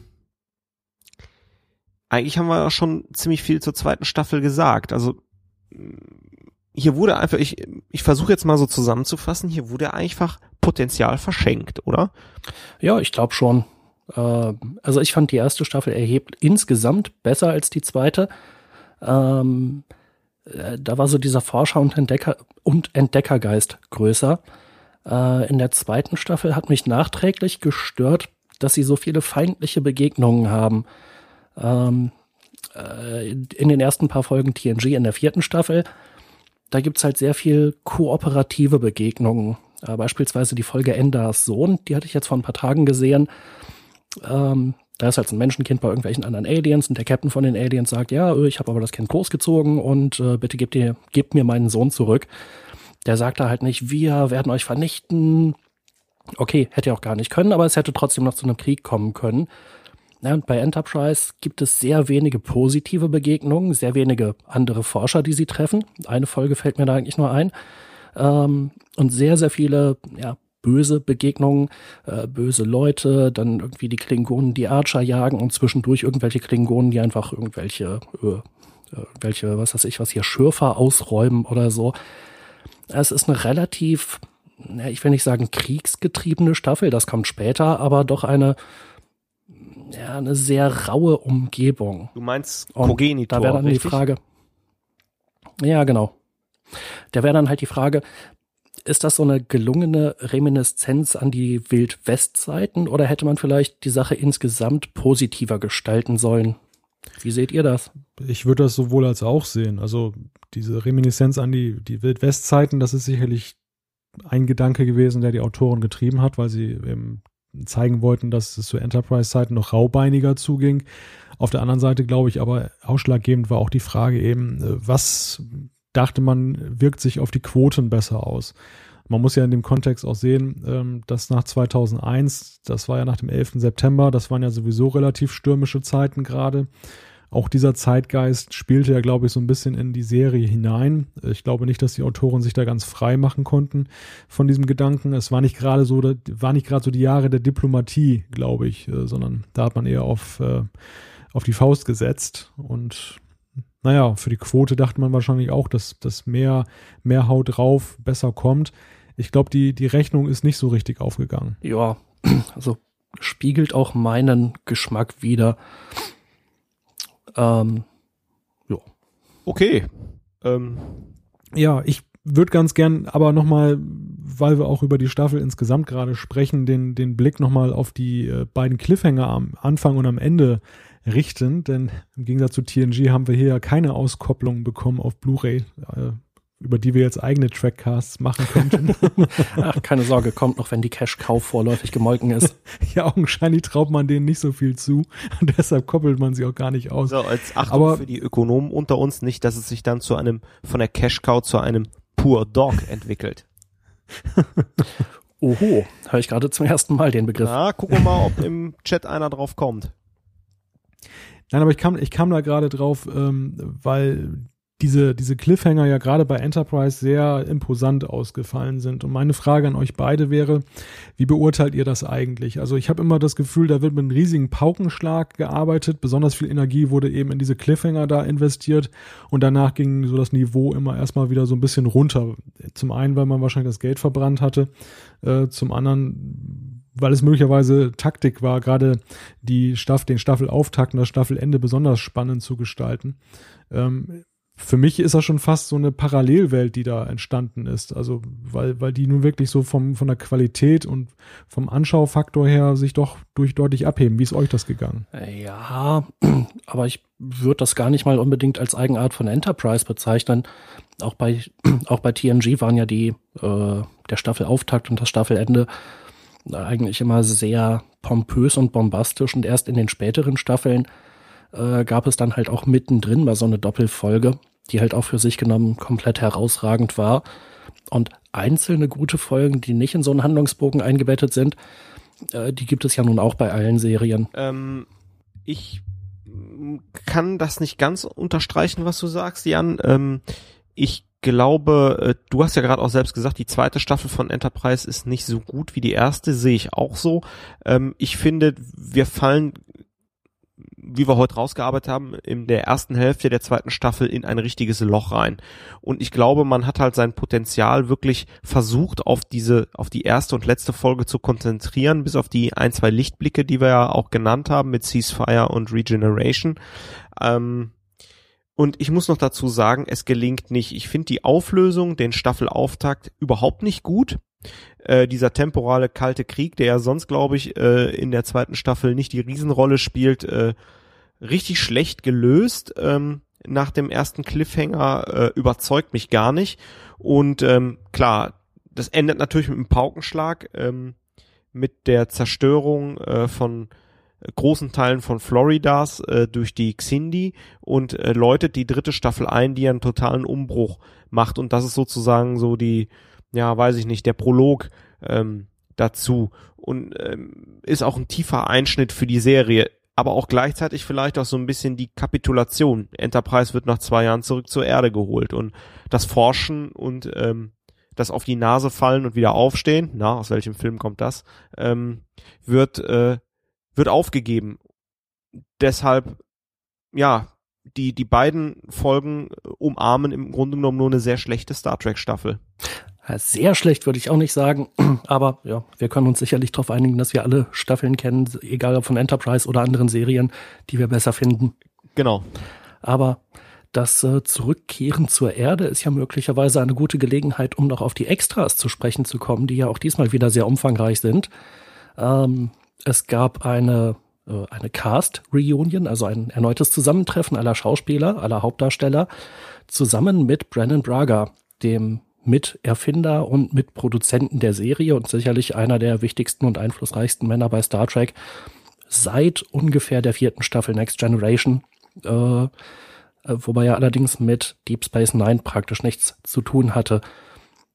Äh, kurze Frage vorweg, habt ihr das beide gesehen oder noch nicht? Äh, nö. Ich hab's gesehen. Äh, ja, Malte, also wie hat dir das gefallen, das extra? Ja, das Gespräch ist eigentlich das große Highlight, finde ich, dieser Staffelbox, ähm, weil ähm, einmal mehr wird eben deutlich, wie, wie kritisch Braga äh, rückblickend die Serie da beurteilt und äh, es sind auch so viele kleine Informationen, die man dann da bekommt. Zum Beispiel auch ähm, das, das, das Serienfinale. Also das ist ja eigentlich schon ein, ein, ein äh, ja, ein, ein Blick in die Zukunft, weil wir hier eigentlich über die zweite Staffel reden, aber das kommt ja in diesem Extra auch da vor, dass es da ja auch richtig Streit dann noch gab zwischen äh, Scott Bakula und, und Brandon Braga. Und äh, es geht auch ja um die Frage, inwieweit Paramount und UPN Einfluss auf die Serie genommen haben, was wir vorhin ja hatten, die Frage der Quoten. Und äh, Braga vermisste da auch ein wenig den Mut und die, die Möglichkeiten. Und ähm, es hilft einem, also dieses Extra mit den Darstellern hilft einem sehr, diese zweite Staffel, die ja Höhen und Tiefen entwickelt hat, äh, so ein bisschen einzuordnen. Auch ja mit der Frage der schauspielerischen Leistung, dass zum Beispiel Linda Park, die, die, die Darsteller von Hoshi Sato, dann ja auch sagt, dass sie ja so ein bisschen das Nesthäkchen war und dass sie froh war, so einen wirklich erfahrenen Darsteller wie Scott Bakula da zu haben, von dem man sich so ein bisschen was abgucken konnte. Und ich finde, diese Entwicklung lässt sich ja auch durchaus äh, in Enterprise beobachten, dass ja die jüngeren Darsteller so ein bisschen mit der Serie reifen und dass Scott Bakula so ein bisschen ja der Ankerpunkt ist. Was interessant war an dem Extra übrigens noch war, und damit will ich jetzt auch den Bogen schließen, damit er auch noch zu Wort kommt. wie, wie Jolene Blaylock, die, die Darstellerin von Tepol, die ein, eigentlich eine sehr große Rolle spielt, wie, wie, ja, zurückhaltend, wenn nicht sogar schüchtern sie daherkommt. Ja, genau. Das ist mir auch äh, aufgefallen. Ähm, ja, aber gut, warum nicht? Also es gibt ja quasi keine Verpflichtung, dass äh, die Schauspieler äh, ähnlich extrovertiert oder introvertiert sind wie die Charaktere, die sie spielen. Und äh, bei Paul scheint es halt, oder bei Jolene, äh, scheint es eben so zu sein, dass Rolle und Schauspielerin äh, doch deutlich unterschiedlich sind. Wobei aber die wenigen Sachen, die sie sagt, finde ich auch sehr äh, intelligent und sehr durchdacht sind. Und ja, das vielleicht nochmal so zu der Staffel. Meine Hochachtung vor ihrer schauspielerischen Leistung ist in dieser Staffel nochmal massiv gewachsen. Also ich finde, sie macht, äh, sie spielt die Rolle großartig. Und ich könnte mir auch nachträglich eigentlich keine bessere Schauspielerin für die Rolle der T'Pol vorstellen. Hm, seid ihr alle eingeschlafen? Nee, ich überlege nur gerade. Also ich finde die, die Aussage schon, ich kann mir na, im Nachhinein keine bessere Schauspielerin für Tipol vorstellen, ist schon eine sehr gewagte These, weil ich glaube, es gibt sehr viele sehr gute Schauspielerinnen und ähm, ja, ja, die gibt es auf jeden Fall, aber ich finde, sie hat die Rolle einfach wirklich großartig gespielt und ich würde mir dann jemand anderen äh, in der Rolle wünschen. Also es gibt einfach naja, nichts oder sehr wenig, was ich an Jolene als Topol kritisieren könnte oder würde. Das ist richtig. Und das können wir so stehen lassen. Und ich glaube, da freuen sich alle von uns. Jo. Äh, eine ganz wichtige Frage zu diesem Extra wäre natürlich, wo ist eigentlich Connor Trenier hin, nachdem etwas überraschend Wesley Combs aufgetaucht ist? oder anders gesagt, ähm, es gab da schon so eine ganze Reihe von technischen Schwierigkeiten. Also irgendwann fehlte, glaube ich, Scott Bakula sein Mikrofon. Das wurde scheinbar über so ein Raummikro mitgeschnitten oder über eins von den anderen. Äh, dieses Auftauchen von ähm, Jeffrey Combs war da auch ein bisschen ja, etwas äh, äh, improvisiert, hatte ich den Eindruck. Und äh, ja, Connor Tranier fehlte halt plötzlich irgendwie wortlos, erklärungslos. da hätte man irgendwie zumindest mal erwähnen können, äh, ich weiß nicht, war der jetzt sauer oder musste der noch dringend Einkäufe erledigen? Habt ihr da irgendwie nähere Informationen? Also nach meinem Kenntnisstand wurde ja dieses Gespräch mit den Darstellern am Rande einer Convention aufgezeichnet. Mm, ich könnte mir vorstellen, dass er entweder gerade ein Panel halten musste oder äh, dass äh, das vielleicht am Ende war und er musste einen Flieger bekommen, weil er irgendwo hin musste. so die typische Wetten das Manier. Ich muss jetzt leider weg. Wobei ich glaube bei Wetten das wollen noch einige Leute flüchten, weil die Sendung nicht so prall ist. okay, mittlerweile schon. Ja, aber Jan, das ist ein sehr schöner Aspekt. Also das habe ich auch so ein bisschen so als komisch empfunden, dass das äh, das so ganz unvermittelt kommt und man man zweifelt an seinen eigenen Sinnen, ob man denn jetzt wirklich äh, Connor Trinier vorhin noch gesehen hat. und, und das ist alles so ein bisschen ja improvisiert, aber das ist vielleicht auch der Tatsache geschuldet, dass ähm, so extra Produktionen für so eine Blu-ray dann ja doch eben ein eingeschränktes Budget und eine eingeschränkte Wichtigkeit haben. Und da muss man dann halt nehmen, was man kriegt. Und da, da war die Gelegenheit halt günstig, am Rande einer Convention das aufzuzeichnen. Und ja, da kann man eigentlich, glaube ich, schon froh sein, wenn die Darsteller sich wirklich alle Zeit nehmen. Und äh, dann muss man eben auch hinnehmen, dass da mal einer abhaut und dann wird der halt ersetzt. Ja, okay. Hätte man ja nebenbei noch kurz erwähnen können, wäre ganz nett gewesen. Ja, habe ich auch gedacht. Das ist schon etwas, etwas merkwürdig gewesen. Aber interessant ist ja auch, wobei das einen gewissen Charme ausstrahlt, äh, diese, diese Kulisse, in denen dieses Gespräch stattfindet. Also das sieht ja alles so ziemlich improvisiert und dahingestellt aus. Mhm. Äh, während man ja sonst von den Extras immer das eher kennt, dass dann irgendwie meistens vor Bluescreen gefilmt wird und dann läuft im Hintergrund irgendwie ein Sternenhimmel oder womöglich sogar irgendwas eingespieltes. Ähm, hat ja, ja durchaus Charme. Ja, bei der Cast Reunion von Next Generation war das ja auch nicht der Fall. Die saßen ja auch in so einem ja. Wohnzimmer, Studio, was weiß ich. Nee, ich, also ich beziehe das jetzt auch eher auf die, die DVD-Extras von früher. Ja, okay. Und die waren ja alle so sehr, ja, künstlich in der, in der Beziehung. Sie waren nicht nur durch Hurra-Stimmung geprägt, sondern sie waren ja auch immer durch so eine relativ künstliche Atmosphäre geprägt. Und jetzt mittlerweile, ja, das hat schon fast so ein bisschen den Trackcast-Charme. das guckt man sich gerne an. Zumal ja jetzt mittlerweile auch Larry Nemeczek häufiger auftaucht. ja. Mhm. Dann äh, so eine andere Frage, die mir noch eingefallen ist. Äh, Brandon Braga ist unglaublich kritisch in diesen Extras. Äh, das finde ich prinzipiell sehr positiv, denn auf Dauer ist es langweilig, wenn die sagen, wir haben unser Bestes gegeben, alles war toll, die Stories waren toll, die Mitarbeiter waren toll, die Schauspieler waren toll, äh, alles war toll und man hätte zwei Sachen besser machen können, aber insgesamt war es super. Ähm, geht das nur mir so oder ist er sogar ein bisschen überkritisch inzwischen? Den Eindruck habe ich ehrlich gesagt auch. Also bei mir fängt es langsam an zu nerven. Ähm, weil er sich natürlich ein Stück weit wiederholt jetzt in der zweiten Staffel schon mit seiner Kritik an der Serie und weil man sich ja dann auch äh, unweigerlich fragt, ähm, warum hat der gute Mann nicht damals auch ein bisschen aufbegehrt, wenn das alles so schrecklich gewesen ist? Oder warum konnte er sich nicht durchsetzen? War sein Stellenwert da in, in der Produktion dann doch nicht so hoch, wie man dachte? Und Rick Berman äh, hat er dann, war der eigentlich das Nonplusultra oder hat das Studio alles dann vorgegeben und die, die konnten eigentlich, waren eigentlich nur Maschinen, die das umgesetzt haben. Also ein bisschen merkwürdig wirkt das schon. Ich finde es ja ganz in Ordnung und sogar erfrischend, wenn man sich kritisch mit der Serie auseinandersetzt. Das ist halt sehr schön, auch im Gegensatz zu diesen Hurra-Extras, die damals immer beigelegt wurden. Aber wenn da einer sitzt, der alles zersägt, naja gut, irgendwann ist dann auch so der Punkt erreicht, wo ich dann denke, okay, ich hab's verstanden. Aber vielleicht, äh, aber ja. vielleicht wollte er auch einfach nur ähm, sich selbst rechtfertigen und weil er die ganze Zeit damit unzufrieden ist und weil die Serie letztendlich auch abgesetzt wurde und gescheitert ist. Und das ist ja auch sein Scheitern im Grunde genommen. Und vielleicht wollte er sich so irgendwie so ein bisschen da rausreden. Rein psychologisch, wer weiß das schon. Aber ich bin auch maximal nur Hobbypsychologe. Sollten wir noch mal den Hoaxmaster einladen. Ja, richtig. Gute Idee. Und ja, während, ja? Könnte es mir schon so ein bisschen vorstellen, dass das damit reinspielt. Ich meine, es ist ja auch viel kritisiert worden. Es gibt auch vieles zu kritisieren. Ich finde halt nur, er ist teilweise überkritisch. Äh, er macht Folgen schlecht, die nicht besonders doll waren, aber nicht so schlecht. Andererseits steht er nach wie vor hinter Aspekten oder geht auf bestimmte Aspekte nicht ein, die mich stören. Aber da kommen wir sicherlich in der dritten Staffel nochmal drauf. Äh, das ist dann nochmal ein anderes Thema, ein anderes Fass. Ich habe schon mal versucht, Brandon Braga in den Trackcast einzuladen, aber ich habe bisher noch keine Antwort bekommen. Was, ernsthaft?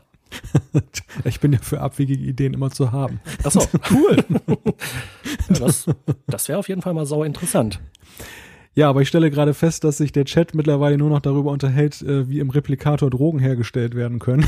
eine dezente Anspielung auf Breaking Bad, wenn ich das äh, richtig mitbekommen habe. Und in der Tat eine sehr gute Serie, aber bitte nicht spoilern, Jungs, ich habe die letzte Staffel noch nicht gesehen. Naja, und möglicherweise auch ein deutliches Zeichen, dass wir vielleicht zum Feedback kommen sollten.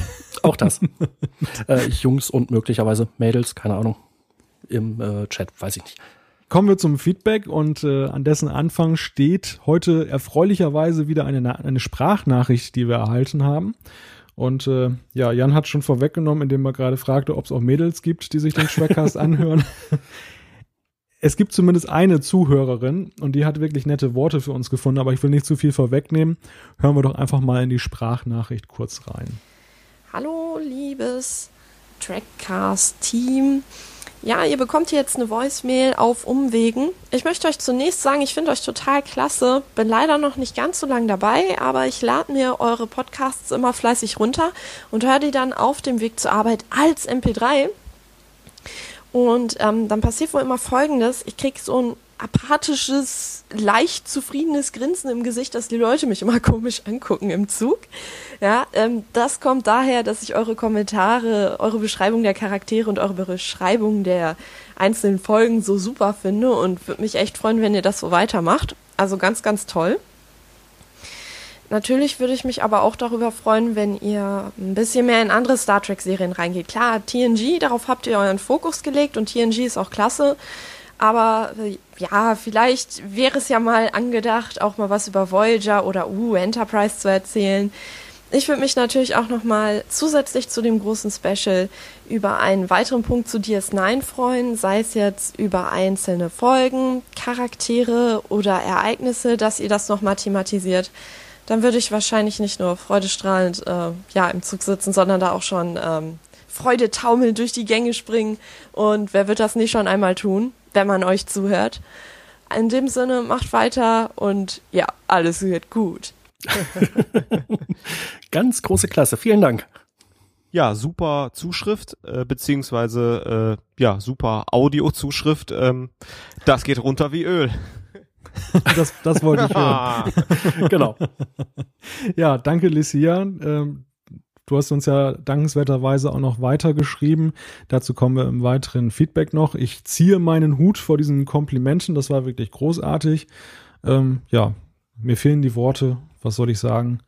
Jan. Ich äh, leite einfach mal über zur ersten schriftlichen Zuschrift. Die kommt von Christoph Brückmann äh, auf Facebook. Und er hat uns unter anderem geschrieben, äh, bezogen auf eine potenzielle neue Star Trek-Serie. Eine Serie über die Akademie könnte viele spannende neue Fakten setzen. Die Serie sollte, wie es heutzutage üblich ist, aufeinander aufbauend sein. So könnte man die Entwicklung von Kadetten in der Akademie begleiten. Im Speziellen könnte diese Serie im Star Trek-Universum zur Zeit der Inbetriebnahme von Deep Space Nine beginnen und parallel zu den Handlungsverläufen aller drei äh, TNG-Serien verlaufen. Somit könnten Konflikte zum Beispiel mit den Borg oder dem Dominion in der Akademie aus einer anderen Perspektive erzählt werden.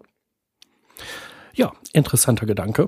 Ähm, ich hätte vielleicht hier oder da den einen oder anderen Vorbehalt, aber ich glaube, wenn wir das hier ausdiskutieren, dann äh, nähern wir uns tatsächlich bald dem sieben Stunden Trackcast. Äh, Malte, Thorsten, habt ihr dazu noch äh, Anmerkungen? Bloß kein sieben Stunden Trackcast. Das ist ja wirklich ein Dauerbrenner, den wir hier immer unter die Nase gerieben bekommen. Das ist ein Tabuwort. okay, nächstes Mal Audiofilter. genau. Vorschalten. Es wird dann gepiept. Ja, Akademie-Serie ist ja ein Thema, was ja immer wieder mal hochgekommen ist. Also, ja. Ich habe da so ein bisschen meine Zweifel. Ich gehörte auch nicht zu denjenigen, die das jetzt herbeigesehnt haben. Aber wie du schon sagtest, Jan, die Diskussion darüber könnte einen eigenen Trackcast füllen. Jo, ich glaube, dann äh, hat Malte die nächste Zuschrift. Genau, und die kommt von Konstantin. Ähm, ist Konstantin eigentlich unter uns heute Abend? Ich habe ihn eigentlich noch, hab ihn noch nicht gesehen im, im Chat. Auf jeden Fall hat er uns nochmal ausführlich geschrieben. Äh, es ging dann nochmal um die Frage äh, mit Battlestar Galactica. Da hatte er ja eine Frage gestellt im äh, Trackcast Nummer 20, ob wir da Parallelen sehen zu Voyager. Hm, ich hatte das ja dann verneint, dass ich diese, diese Parallelen nicht sehe. Und er konkretisiert nochmal, dass er nicht die allgemeine Handlung meinte, die sich natürlich sehr unterscheidet, sondern mehr, wie sie umgesetzt wurde. Gut, ähm, dafür stecke ich jetzt in der Serie nicht gut genug drin, um das jetzt im Detail zu beurteilen. Ähm, vielleicht ist das ja ein Thema, was nochmal auf unserer Trackcast-Seite von Interessierten weiter diskutiert werden kann. Ich denke, grundsätzlich sehe ich da jetzt nicht die ganz großen Parallelen, wie gesagt, ähm, zumindest was die Handlung angeht. Aber er, er, hat noch eine Frage an uns und die möchte ich gerne beantworten. Und zwar ist das, ähm, habt ihr eigentlich auch äh, vor, einen Star Trek Into Darkness Blu-ray-Cast zu machen? Es ist lustig, dass ausgerechnet mir diese Zuschrift hier zugeteilt wurde. So ein Zufall. die Antwort lautet nein.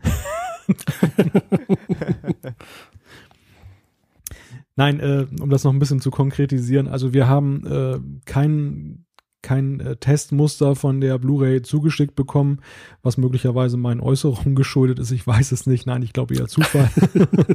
ich habe auch ehrlich gesagt nicht danach gefragt. Ähm, ich glaube, dass ja eigentlich alles so Into Darkness, was den Film angeht, gesagt wurde. Man könnte jetzt höchstens noch beurteilen, ob die Blu-ray sich jetzt im, im, dem, ja, im Speziellen lohnt. Da gibt es aber einige sehr gute Reviews zu dem Thema und darauf würde ich einfach mal darauf verweisen. Also da sehe ich jetzt für uns nicht unbedingt die Möglichkeit, das noch zu toppen. Oder, Jan und Thorsten? Ja, und wahrscheinlich auch nicht die Notwendigkeit. Äh, wobei mir noch einfällt, ich hatte jetzt bei Next, äh, ja doch, bei Next Generation bei der vierten Staffel mal die ersten sechs Kinofilme auf Blu-ray mitbestellt, weil die doch relativ günstig waren. Die sind ja alle gerade nochmal frisch neu erschienen Äh, ich vermute, die Filme als solche sind nicht komplett neu, beziehungsweise die Blu-ray-Fassung selbst nicht, sondern ist jetzt nur, äh, keine Ahnung, neue Verpackung oder so. Aber äh, alle Filme wären mir dann doch noch ein bisschen zu teuer gewesen jetzt. Ähm, ich glaube, das würde keinen Mehrwert bringen, deswegen schließe ich mich eurer Meinung da an. jo. Okay, ich habe die nächste Zuschrift von Trekkie001. Er schreibt unter anderem, wir hatten ja im letzten Trackcast die Frage diskutiert, wie machen die eigentlich die Uniformen zu, weil die hinten den Reißverschluss haben. Meine Mutter ist im Besitz von Counselor Troys Uniformkleid aus der TNG Pilotfolge. Ähm, Trekkie 001, ähm, entweder liegt's daran, vielleicht ist deine Mutter Counselor Troy. daran vielleicht schon mal gedacht. Aber ähm, er schreibt noch etwas weiteres hier. Zu guter Letzt wollte ich noch mal sicher gehen. Habe ich da etwas von Flugsimulator gehört? Ich selbst spiele, ja was gibt's denn jetzt? Ich selbst spiele leidenschaftlich gern den Microsoft Flight Simulator und habe sogar ein Let's Play bei YouPorn, äh, ich wollte sagen YouTube, eingestellt. Den Link von YouPorn, äh, ich meine YouTube, reichen wir gerne rein. Da hat das, da äh, Thorsten jetzt von seinen Sehgewohnheiten auf andere ja, geschlussfolgert. Ich glaube auch. Ich, ich muss vielleicht hier nochmal kurz einwenden, bei den Blu-Rays ist es ja auch mal so, dass ja so, ein, so, eine Schrifttafel am Anfang zu sehen ist, dass ja das Einzelmeinungen sind und nicht die Meinung des Studios wiedergeben. Vielleicht sollten wir das für Thorstens Feedback-Vorträge auch mal machen, sonst haben wir bald keine Zuhörer mehr. Nein, ich glaube, Tracky 001 äh, versteht da den Spaß. Also, Message ist ganz klar, ähm, äh, er hat es ausprobiert. Es geht mit den Uniformen, ähm, mit dem Reißverschluss, weil er schreibt auch noch, er hat eine aus der, eine rote aus der TNG-Ära. Und ähm, ja, deswegen danke für den Hinweis. Ähm, ja, können wir jetzt, glaube ich, so stehen lassen. Und den Link reichen wir äh, ja, vielleicht noch rein von, äh, vom Let's Play. Vielleicht noch kurz zu den Flugsimulationen. Das bezieht sich auf die letzte Folge. Da war, äh, gab es die Frage, welche Hobbys wir haben und äh, Flugsimulationen sind tatsächlich eines meiner Hobbys. Äh, ich habe hier tatsächlich noch irgendwie einen original eingeschweißten Microsoft Flight Simulator X rumliegen, weil man den, glaube ich, auch haben sollte. Ich habe aber logischerweise noch nicht äh, installiert. Äh, ich treibe mich vor allem beim Digital Combat, äh, Digital Combat Simulator oder DCS rum, bin da allerdings auch praktisch nie online, sondern wenn dann eigentlich nur Singleplay oder offline unterwegs. Aber da gibt es so wunderbare Flugzeuge wie die A-10 Warthog oder den äh, russischen KA-50 Kampfhubschrauber, jetzt relativ neu MI8 oder auch UH1 Huey. Großartige Simulation, kann ich auch nur empfehlen. Äh, und äh, was halt gegenüber dem Flight Simulator noch dazu kommt, ist, man kann sogar rumballern. Alles weitere demnächst im Microsoft Flight Simulator Cast. Ja, gerade nicht. da bin ich auf jeden Fall auch mit dabei. Ich mag auch Flugsimulatoren. ja, welche fliegst du? Flight Simulator hatte ich auch immer im Einsatz. Also den, den 10er, da, der war auch dann der letzte. Ich habe da nochmal Microsoft Flight ausprobiert. Das war ja dann so nach der Flugsimulator-Ehre so eine Art Comeback, aber naja, das hat mich nicht ganz so vom Hocker gehauen. Ich stelle mir das übrigens geil vor. Man hat dann diese komplizierte Prozedur des Starten hinter sich bei einem Flug nach Australien. Kann ich den recht haben, mal schön mal 20 Stunden so laufen lassen auf dem ja, Autopilot. Das, das stimmt. Das Spannendste ist in der Tat der Start und Landung. Der Rest dazwischen ist so auf Linienflug nicht so spannend. Kannst auch mal einen Oder braten. Ja, Deshalb fliege ich ja Kampfflugsimulationen. Die machen das wesentlich spannender. Äh, aber das Abgefahrene ist ja, dass es beim Flight Simulator tatsächlich so ein, ja, übers Internet natürlich äh, verknüpftes, verbundenes Netzwerk gibt, wo die Leute virtuelle Flüge machen, teilweise sogar Transatlantikflüge. Äh, die dauern dann halt ihre, was weiß ich, sechs, sieben, acht Stunden oder so. Äh, und es gibt halt auch äh, virtuelle, beziehungsweise von Menschen äh, gemachte Air Traffic Controller, die den Leuten dann also sagen, jetzt irgendwie hier, du verlässt mein, meinen Funkbereich, geh mal auf Frequenz so und so und kontaktier den da. Äh, ich habe das noch nie gemacht, stell mir das aber hochgradig faszinierend vor. Und es ist dezent günstiger als eine Verkehrspilotenlizenz. Schatz, kommst du mit heute Abend noch ins Restaurant? Nee, nee, lass mal. Ich befinde mich gerade auf einem Linienflug nach New York. so ungefähr. Ja, bei mir wäre das dann eher, ich weiß nicht, der JTAG hat da noch eine Panzerkolonne gesichtet. Ich muss noch mal kurz äh, mich mit meinen Flügelmännern koordinieren. noch, ein paar, noch ein paar Terroristen abknallen. ja, zum Beispiel. Ja, sehr schön. Aber äh, wir reden ja eigentlich über Star Trek. Jan, hast du noch eine Zuschrift? ja, äh, Antikradio hat uns geschrieben.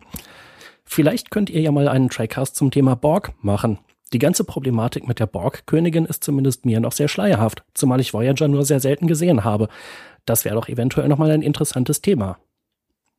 Ähm, ja, also ich äh, weiß nicht, ob wir direkt einen Trackcast über die Borg machen. Das wäre sicherlich ein Thema, dem man sich widmen kann. Aber wie wir ja auch heute gesehen haben, das Thema wird natürlich immer mal wieder angeschnitten und äh, der Voyager Cast, der ja schon vielfach gefordert und angefragt worden ist, der steht ja noch aus. Da werden wir garantiert auf die Borg wieder zu sprechen kommen. Möglicherweise auch nochmal im Zusammenhang mit den Kinofilmen oder insbesondere natürlich dem achten Kinofilm. Ähm, ich habe so ein bisschen Sorge jetzt mittlerweile um den Voyager Cast, weil wir da echt sehr viel diskutieren müssen und die Borg eigentlich auch noch. Deswegen finde ich Antikradios Idee gar nicht mal so schlecht, mal einen Borg Cast zu machen. Thorsten schleimt sich jetzt mhm. da beim Publikum ein. ich sehe da schon jede Menge Daumen hoch im Chat. Wie, wieso einschleimen? Nein, ich bin ganz auf deiner Seite. Ich glaube, ich habe doch gerade das Publikum vergrault, indem ich den armen Trekkie 001 ein bisschen auf die Schippe genommen habe. Das stimmt. Ganz klein bisschen. Ein wenig. Das Tolle ist, ich habe so Freunde wie euch, die mir immer ehrlich und völlig, iron äh, völlig ohne Ironie die Meinung sagen. Die dir völlig egal sind. Und die mir auch völlig egal sind. ja, äh, ich äh, glaube, Malta hat die nächste Zuschrift, oder? Ja, wo wir gerade beim Bashing sind, ähm, da haben wir dann den Heiko, der hat uns geschrieben, ähm, so ein bisschen konstruktive Kritik an uns, äh, ähm, ja, Geschmatzer und Geräuspere treibt ihn in den Wahnsinn, hat er geschrieben. Ja gut, ist halt Geschmackssache. Aber ähm, er hat auch eine inhaltliche, eine inhaltliche Anmerkung, in der er schreibt, ihr habt die Anekdote aus Zurück in die Gegenwart erwähnt, dass eine Frau aus der Szene, in der Uhura und Chekhov auf der Straße fragen, zufällig vorbeikam und keine Statistin Schauspielerin war. Ähm, das hatte Jan ja erwähnt, dass die gute Frau dann ja erstmal wieder aufgespürt werden musste und ähm, wenn ich mich richtig erinnere, Jan, sogar ja in die Schauspielergewerkschaft eintreten musste. Mhm, ich hatte das so in Erinnerung. Ich meine, das mal gelesen ja. zu haben. Naja, der gute Heiko schreibt halt, dass in der Biografie, Autobiografie von Nimoy, Leonard Nimoy, ähm, der Spock-Darsteller, dass da drin steht, dass die komplette Szene improvisiert war und niemand der Angesprochenen äh, zum Team gehörte, sondern das Ganze mehr eine versteckte Kamerasituation war. Vielleicht liegt die Wahrheit irgendwo dazwischen. Ähm, ja, das klingt ja noch ein bisschen abgefahrener mit einer versteckten Kamera. Ich fand ja die Geschichte, also die Anekdote aus der Erinnerung von Jan ja schon lustig beim letzten Mal, dass man da äh, so auf der Straße gedreht hat, augenscheinlich ohne Absperrung und da laufen dann so Leute durch die Kamera, durchs Bild und die bindet man so ein. Und wenn man jetzt sogar noch komplett versteckte Kamera gemacht hat, ich glaube, das könnte man auch nur wirklich in den 80ern machen, das wäre heute wahrscheinlich gar nicht mehr möglich. Ja. Also, ich denke, das ist sehr gut gesagt schon von Heiko. Die Wahrheit liegt vermutlich irgendwo dazwischen. Natürlich ein äh, großartiges Star Trek Zitat. Er fragt noch, wie wäre es mal mit einem äh, Trackcast zu Star Trek Parodien beziehungsweise Anspielungen, also Galaxy Quest. Oder in Futurama gibt es auch tausende Anspielungen oder die Folge, in der Star Trek eine Religion ist. Da fällt mir natürlich glatt das Raumschiff Highlander ein, aber das oh, ist vielleicht ein Thema für sich. Robert Amper. Ach, ja, genau. ich kenne aber zugegebenermaßen nicht viel mehr als den Titel davon. Ich habe das nie gesehen. Äh, sorry, nichts gegen dich, Robert, aber ähm, ich glaube, mehr gibt's auch nicht wirklich vom Inhalt her, oder? man muss, man muss aber fairerweise sagen, dass es für die damaligen Verhältnisse, ähm, wo jetzt noch nicht jeder einen High-End-Rechner zu Hause hatte, mit dem man Effekte erstellen konnte und ähm, auch nicht jeder, sag ich mal, eine spitzen HD-Kamera äh, im Smartphone hatte, war es eigentlich schon relativ beeindruckend umgesetzt, die Serie. Man, über, über Inhalt und Dialekte von, von deutschen Darstellern kann man sich streiten. Und es lief auf Sat 1, ja? Hallo? Also ich meine, war schon geil. Richtig. Die galaktische Nacht. Das war da damals, das war damals mal so ein, ein Special, was Sat 1 gemacht hat. Da haben die eine ganze Nacht da so irgendwelche Star Trek äh, Fangeschichten da gezeigt. Und ähm, Irgendwo habe ich eine VHS-Kassette liegen, auf der das drauf ist, aber ich habe auch leider kein Abspielgerät mehr. und nein, bevor hier jemand äh, fragt, ich will keinen VHS-Player haben.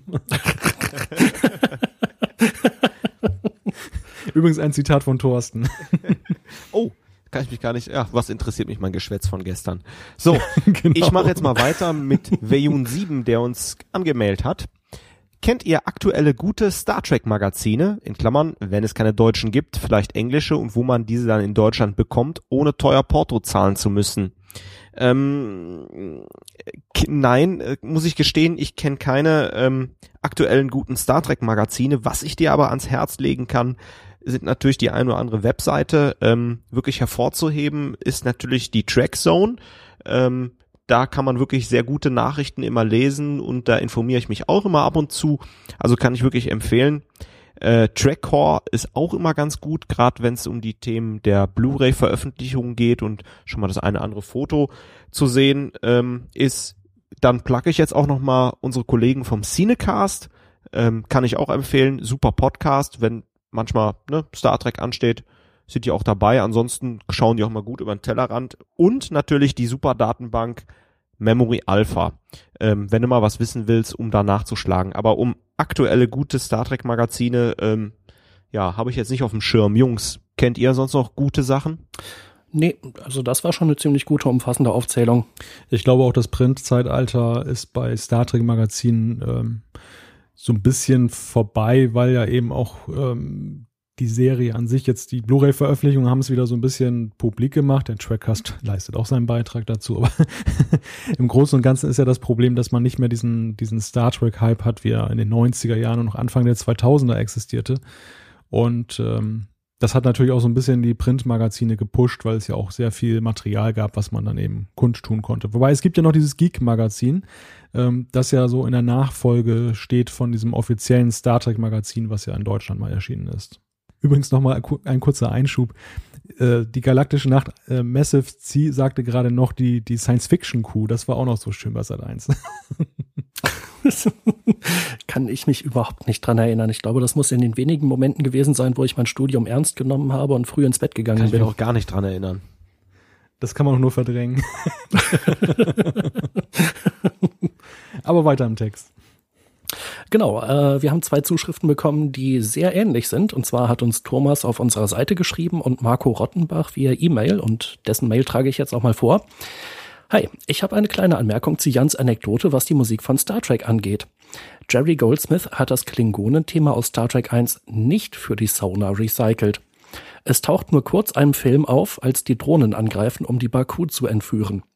Und dort wurde es für Worf eingespielt, wie auch schon bei First Contact beim ersten Auftauchen der Defiant unter Worfs Kommando, was ja auch durchaus Sinn ergibt.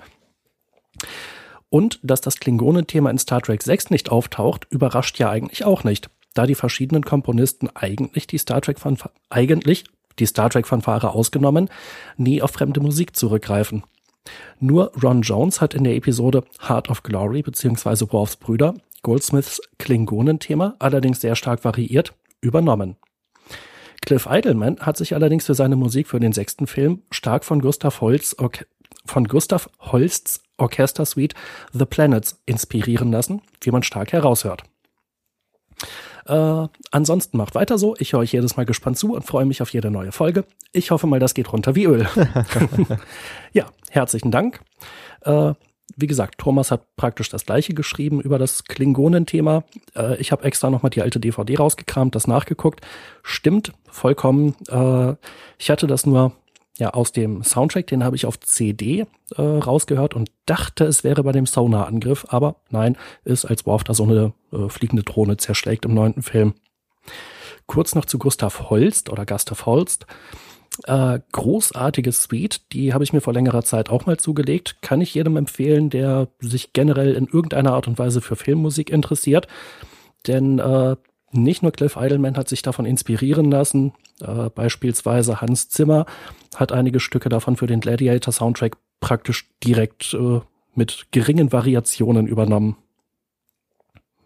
Ja, ich glaube, dann geht's weiter bei Malte. Genau, und ich komme zu der Zuschrift von Licia. Sie hat uns ja noch zusätzlich zur Voicemail ähm, noch mehrere E-Mails geschickt. Herzlichen Dank auch dafür.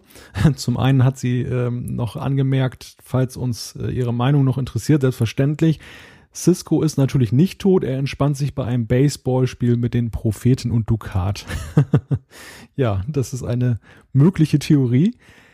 Ähm, eine andere Sache äh, betrifft oder ist mehr oder weniger ein, ein Vorschlag, den sie unterbreitet hat. Und ähm, da hatten wir auch die Kommunikation danach noch. Es geht um die Frage, ähm, die Generation der jungen Star Trek-Fans heute. Es ist ja so, so wir, wir alten Haudegen, wir haben ja die Spitzenzeiten noch mitbekommen. Wer heute etwas jünger ist äh, und Star Trek kennen und lieben lernt, der hat ja so seine liebe Not, dann Gleichgesinnte zu finden. Es sei denn, es geht jetzt gerade um aktuell um die Abrams-Filme. Aber TNG-Freunde zu finden, ist nicht ganz so einfach. Und das ist auch ein Problem, was Licia so ein bisschen umtreibt. Und äh, sie schreibt uns, dass die Track-Dinner äh, Track in ihrer Nähe sich auf Anfragen nicht melden oder gar nicht mehr existieren und dass die meisten die anderen jungen Leute in Foren, äh, welche sie dann in ihrer Umgebung kennenlernt, sich auch nur mit Star Trek ab 2009 auskennen. Das ist in der Tat ein Problem, was ich sehr gut nachvollziehen kann. Und ähm, ihre Frage oder ihre, ihr Vorschlag ist der, ob man nicht vielleicht eine Art Brieffreundschaftsbereich mal schalten könnte, wo man dann Leute aus seiner eigenen Stadt oder zumindest aus dem gleichen Bundesland finden kann, äh, Gleichgesinnte. Und äh, ja, es wäre nämlich ziemlich blöd, alleine auf die FedCon zu gehen. Das ist auch das kann ich sehr gut nachvollziehen. Ähm, für mich ist einfach die Frage, ob das ein Bereich ist, der eine Perspektive hat, dass da was los ist, oder ob das dann möglicherweise das gleiche Problem hat wie dann zum Beispiel äh, Foren mittlerweile, dass da nämlich nichts los ist. Und deshalb würde ich die Frage einfach mal weitergeben an unsere Hörer. Ähm, ja, und äh, vielleicht mögt ihr ja was dazu sagen. Also nicht nur unser Live-Hörer, der Mo schreibt gerade schon, äh, äh, er findet, dass dieser Chat ist schon eine super Brieffreundschaftsalternative. Das stimmt. Da ist, da ist eine Menge los heute Abend. Aber äh, ganz allgemein gefragt, also wir würden durchaus diese Idee aufgreifen von Licia, wenn wir den Eindruck haben, dass da auch eine, ein wirklich Interesse daran besteht, weil da jetzt irgendwie so einen toten Briefkasten aufzumachen, das, äh, das macht ja auch nicht so wirklich Sinn. Ähm, gleichwohl, Licia, den Trackcast kannst du dir ja weiterhin anhören und äh, das ist ja vielleicht genauso gut wie eine Brieffreundschaft mit uns dreien. vielleicht laden wir sie ja sogar mal ein in eine Folge, dann kann sie mit uns ein wenig darüber sprechen. Ich hoffe, du hast sie jetzt nicht irgendwie für auf alle Zeiten verschreckt und verjagt. Habe ich, hab, hab ich so einen Blödsinn jetzt geredet? Nein, nein, ich meine einfach nur wegen der Einladung. Ach so, ja. Ach, wir sind doch drei äußerst, Leute ins Rampenlicht stellen. wir sind doch drei äußerst charmante Typen. Hast du auch wieder wahr. Das, das Schöne ist ja, ich habe ja noch so einen Regler, da kann ich Thorsten da mal so ausfaden. Dann. vielleicht, vielleicht hat sie dann keine Angst mehr vor uns. Also ich, ich, ja, da muss man mal ganz schön schnell sein bei Thorsten. Also ich weiß nicht, ich weiß nicht, wie das hier wahrgenommen wird, aber ich erfahre gerade hier massivstes Mobbing im Trackcast, ja. Ich nenne das Ding auch mal, noch mal beim Namen. Massivstes Mobbing. Das klang jetzt so wie eine Anspielung, die ich aber leider nicht verstanden habe. Nee, ich auch nicht, aber Gleichwohl möchte ich an dieser Stelle mal sagen, dass, wir, dass ich heute, gerade heute Abend größte Wertschätzung für Thorsten empfinde. Denn er hat ja trotz äh, anderer Termine es möglich gemacht, dass wir überhaupt diese Sendung machen konnten. Das möchte ich an dieser Stelle auch mal betonen. Danke. Gut. Äh, ja, noch ja. ganz kurz nochmal zum Thema. Ja. Also generell bietet sich natürlich ein Forum für sowas an, aber wie auch gerade schon im Chat geschrieben wurde, es gibt natürlich eine ganze Menge Foren, die sich auch mit Star Trek beschäftigen und unseres im deutschen Star Trek Index ist leider relativ wenig besucht. Ein Versuch kann es natürlich trotzdem sein, da meinen Account aufzumachen und äh, einfach mal eine Rundfrage zu starten. Ich fürchte halt nur, dass es in diesem Zeitalter von relativ wenig Leuten gelesen wird und würde nicht mit fürchterlich viel Feedback rechnen. Die Frage, ob man jetzt eine eigene ja, äh, Anwendung dafür nochmal aufbaut, das wäre ja sowas ähnliches wie die Track Dinner eigentlich. Möglicherweise auch vergebene äh, Mühe. Ich weiß es nicht. Äh, mir geht's jedenfalls auch so. Ich gehe ungern alleine zu Conventions oder irgendwelchen Veranstaltungen. Aber die Conventions, wo ich bisher gewesen bin, das waren alle nette Menschen und auch die, die aussehen wie Klingonen, beißen nicht. ähm, vielleicht noch der letzte Tipp äh, an Licia. Ähm, Facebook würde ich echt da so ein bisschen nutzen, weil das im Moment bei den Social Medias dann doch am das am weitesten verbreitetste ist und ja, wo da halt einfach die Netzeffekte am größten sind. Deswegen vielleicht, ich habe auch nicht den richtigen Ansatzpunkt, aber probier da vielleicht mal dein Glück. Jo, sicherlich auch nochmal eine Möglichkeit. Die nächste Zuschrift bitte. Ja, äh, die Abby hat bei trekkers.de geschrieben, ähm, Sie hat ein paar Vorschläge gemacht, weil wir ja in unserer letzten Sendung äh, eine mögliche neue Serie äh, diskutiert haben und äh, ich finde es ganz interessant. Äh, sie sagt, äh, naja, wir nehmen nun die menschliche Perspektive ein. Mir würde es gefallen, die Star Trek-Welt aus Sicht einer Frachterbesatzung, Minenschiff oder ähnliches zu sehen. Auch eine Serie nur aus Sicht von Klingonen, Romulanern, Vulkanier oder vor allem der Ferengi wäre sehr interessant. Ja, sind natürlich auch super Vorschläge. Ähm, ja, fände ich auch mal ganz interessant, das Ganze aus einer anderen Perspektive zu sehen und äh, ja, warum nicht? Sollte vielleicht noch mal eine Star Trek Serie kommen, wäre das ja vielleicht mal ein Thema. Ja, durchaus. Dann mache ich doch mal weiter mit einer Zuschrift von Boris. Der hat geschrieben zum Thema Kleidung und Taschen, was wir angesprochen hatten, weil die Enterprise-Uniformen ja durchaus jede Menge Taschen und Täschchen haben, bei Next Generation allerdings keine einzige, jedenfalls soweit man das sehen kann. Boris hat also ein paar Erklärungen, warum es keine Taschen gibt bei äh, in der Kleidung von TNG. Dachte auch erst, wie keine Taschen? Aber überlegt mal, was man heute so in den Taschen hat. Schlüssel braucht man nicht, die Türen gehen automatisch auf. Geld, Portemonnaie, es gibt kein Geld. Stift, Papier braucht man nicht, der Computer ist eh allgegenwärtig. Handy, dafür hat man den Kommunikator. Und äh, wenn man dann doch mal etwas mitnehmen muss, dann hängt es ja, dann hängt es an einem Gürtel. Die Freizeitkleidung, die hat durchaus auch mal ein paar Taschen. Zum Beispiel in der Folge, in der Picard Urlaub auf Riser machen möchte und es dann mit einem Ferengi zu tun bekommt. Er packt in dieser Episode eine kleine Disk in sein leichtes äh, Jäckchen, das ziemlich tiefe Taschen zu haben scheint. Ja, guter Hinweis. Äh, ich hatte, das war ja ein Kommentar auf unserer Seite, ich hatte da noch ein äh, paar Gegenvorschläge, warum man vielleicht doch Taschen gebrauchen könnte. Aber die Diskussion wollen wir, glaube ich, hier nicht vertiefen. Das können wir dann gerne auf trackcast.de weiterführen. Und dann hat, glaube ich, Malte die nächste Zuschrift. Genau, die kommt von Joliet Jake und ist über uns über trackcast.de zugekommen. Ähm, er fragt oder sie fragt, ähm, ich schätze ein er, ähm, er weiß zwar, dass es nur ein Hobby von uns, ist und wir haben sicherlich wenig Zeit, ja, beides zutreffend, aber wäre es möglich, ein ungefähres Datum für die nächste Folge zu nennen? Ja, jetzt. nee, das stimmt. Wir haben ja so ein, ein etwas längeres oder eigentlich haben wir kein längeres Päuschen gemacht, aber es war jetzt ein größerer Abstand äh, zur letzten Folge. Und äh, das war natürlich der Tatsache geschuldet, dass wir ja erstmal kräftig Blu-rays gucken mussten. Und äh, ich verrate vielleicht nicht zu viel, dass wir jetzt einiges abzuarbeiten haben und vielleicht auch so ein bisschen am Stellrad der, der Taktfrequenz ausnahmsweise mal drehen werden. Aber da möchte ich auch nicht zu viel verraten. Es ist auf jeden Fall so, ich denke, die nächste Folge wird jetzt nicht nochmal sechs Wochen dauern, bis wir wieder da sind. Ähm, und dann noch ein Hinweis von äh, dem Schreiber als Thema für eine neue Serie wäre eine Geschichte aus der Marquis-Perspektive ganz interessant gewesen. Dann hätte man, äh, da könnte das Start, das Sternenflottenuniversum auch als nicht auch nicht Föderationssysteme beinhalten. Ja, auch äh, ein durchaus interessanter Gedanke. Also ich sehe schon, es mangelt unseren Hörern nicht an guten Ideen. Gut.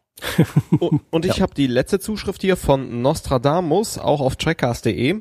Wer nicht unbedingt das deutsche Cover braucht und außerdem einiges weniger ausgeben will, der kann bei amazon.it, also für Italien, schon jetzt die vierte TNG-Staffel kaufen.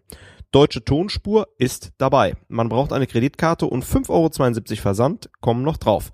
Macht also dann insgesamt 43,51 Euro, alles in allem. Und dann gebt ihr noch den Link rein, den wir auch sehr gerne weiterreichen. Eine Frage, Nostradamus, habe ich allerdings noch an dich. Hat da die sizilianische Mafia ihre Finger im Spiel? Amazon Italien? Klingt für mich ein bisschen gefährlich. Wer weiß, was er da sonst noch geschickt, Chris. Aber gut, ähm, Jetzt mal Spaß beiseite. Meinst du, dass die möglicherweise ihre Angestellten schlecht bezahlen und Tarifverträgen äh, nicht aufgeschlossen gegenüberstehen oder sowas? Ja, erklär mal ein Sizilianer, äh, was ein Tarifvertrag ist. Da wäre ich gern dabei.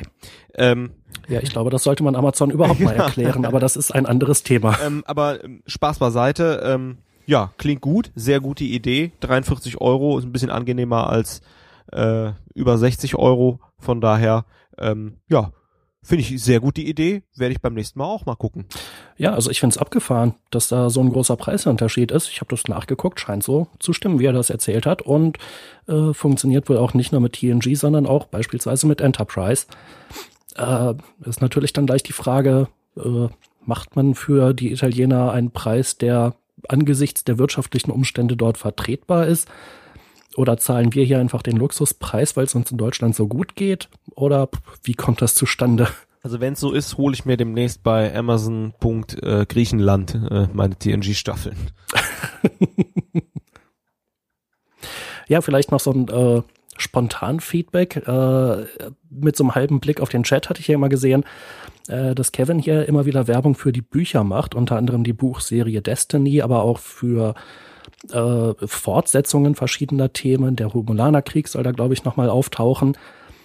Ja, auch wieder so ein Dauerbrenner-Thema. Ähm, Buch, ein äh, Trackcast über Bücher wäre sicherlich mal sehr interessant. Äh, wir haben da so ein paar Ideen im Hinterkopf, aber wird sicherlich nicht innerhalb der nächsten sechs Wochen was werden. Und ich sehe gerade, der Phil hat uns gerade einen neuen Kosenamen gegeben. Er nennt uns jetzt die Track Cats. Nein, er hat sich einfach vertippt, aber er stellt noch die Frage, sammeln wir eigentlich TNG als Steelbook oder als normale Box? Ähm, da kann ich von meiner Seite aus sagen, ich habe mir bislang immer die normale Edition angesehen. Ganz einfach aus dem Grunde, weil diese Extras der Steelbook Edition für mich jetzt nicht die große Rolle spielten und der Zeitfaktor, also schneller sehen, äh, war mir dann doch wichtiger als warten. Äh, die normalen. Ja, genau. ja auch auch die normalen. Ich hatte bei Enterprise die erste Staffel als äh, Special Edition gekauft. Dachte, ach komm, hier die paar Euro mehr, hab's gerade über, wird bestimmt toll. Äh, nee, Blödsinn. Das ist genau dasselbe wie sonst. Da liegt noch irgendwie so ein blöder Code drin und wenn man alle vier Staffeln gesammelt hat, dann kann man sich so eine, äh, ich weiß nicht, gravierte Alu-Plakette zuschicken lassen mit irgendeinem Wunschnamen oder Motiv drauf. Äh, ja, danke, das kann ich mir auch selber machen aber könnt ihr das vielleicht mal irgendwie hübsch verpacken, zum Beispiel ein Steelbook? Das war es nämlich nicht, diese Special Edition von Enterprise. Äh, das war wirklich alles, was da der mehr, äh, Mehrwert war. Nee, danke. Naja, zumal ja diese normale Edition auch jetzt nicht so schlecht aussieht. Ähm, also ich persönlich bin da jetzt eigentlich ganz zufrieden mit dem Aussehen von der Blu-ray-Box. Aber gut, wenn man jetzt eingefleischter Sammler ist, dann sieht man das natürlich anders. Jo. Sprachlosigkeit. Ja, ich glaube, wir sind fertig, oder? Ja, wir haben es ja auch unser Ziel, in zehn Minuten durchs Feedback zu kommen, haben wir auch perfekt geschafft heute. Fast.